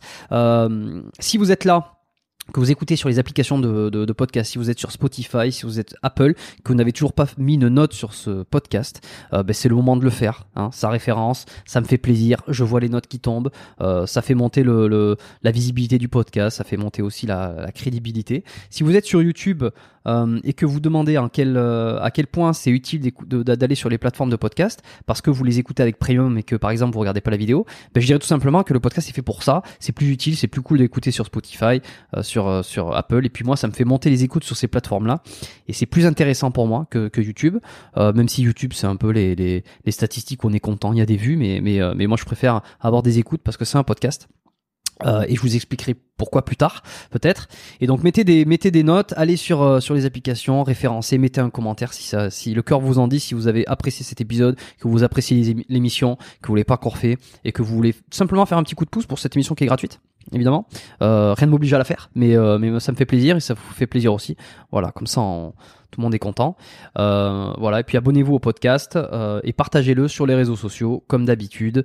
Euh, J'aime à dire que si vous voulez, en plus de ça, me remercier par une note, vous pouvez aussi faire une capture d'écran, l'envoyer sur Instagram, vous identifier Mister Laurent à son Instagram qui est The Ripped Technician, c'est ça? Yes, c'est ça. Je, le je laisserai le Je laisserai l'Instagram dans, la, dans les, la description, dans les notes de l'épisode. Donc identifiez-le si vous faites une story concernant ce podcast, soit une capture d'écran, soit avec Spotify. Vous allez dans Options, partager en story.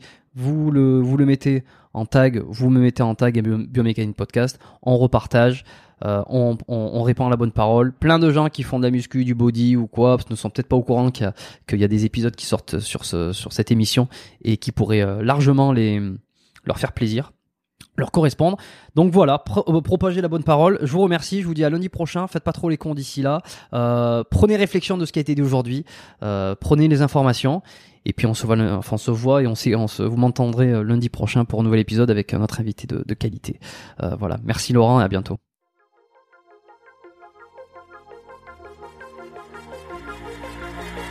Merci d'avoir écouté cet épisode du podcast Biomécanique jusqu'au bout. Vous pouvez l'envoyer à deux de vos amis ou le partager sur vos réseaux sociaux. Merci également de lui mettre une note de 5 étoiles avec un petit commentaire sympa. C'est ce qui me permet de mieux ressortir dans les classements.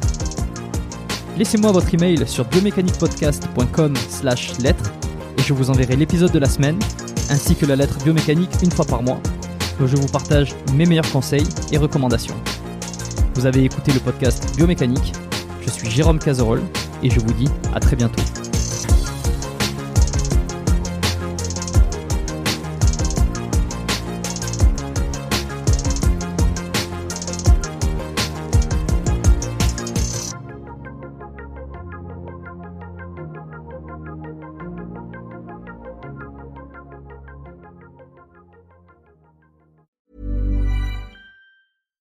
Hey, it's Paige DeSorbo from Giggly Squad. High quality fashion without the price tag. Say hello to Quince. I'm snagging high-end essentials like cozy cashmere sweaters, sleek leather jackets, fine jewelry, and so much more. With Quince being 50 to 80% less than similar brands. And they partner with factories that prioritize safe, ethical, and responsible manufacturing. I love that. Luxury quality within reach. Go to quince.com slash style to get free shipping and 365 day returns on your next order. Quince.com slash style.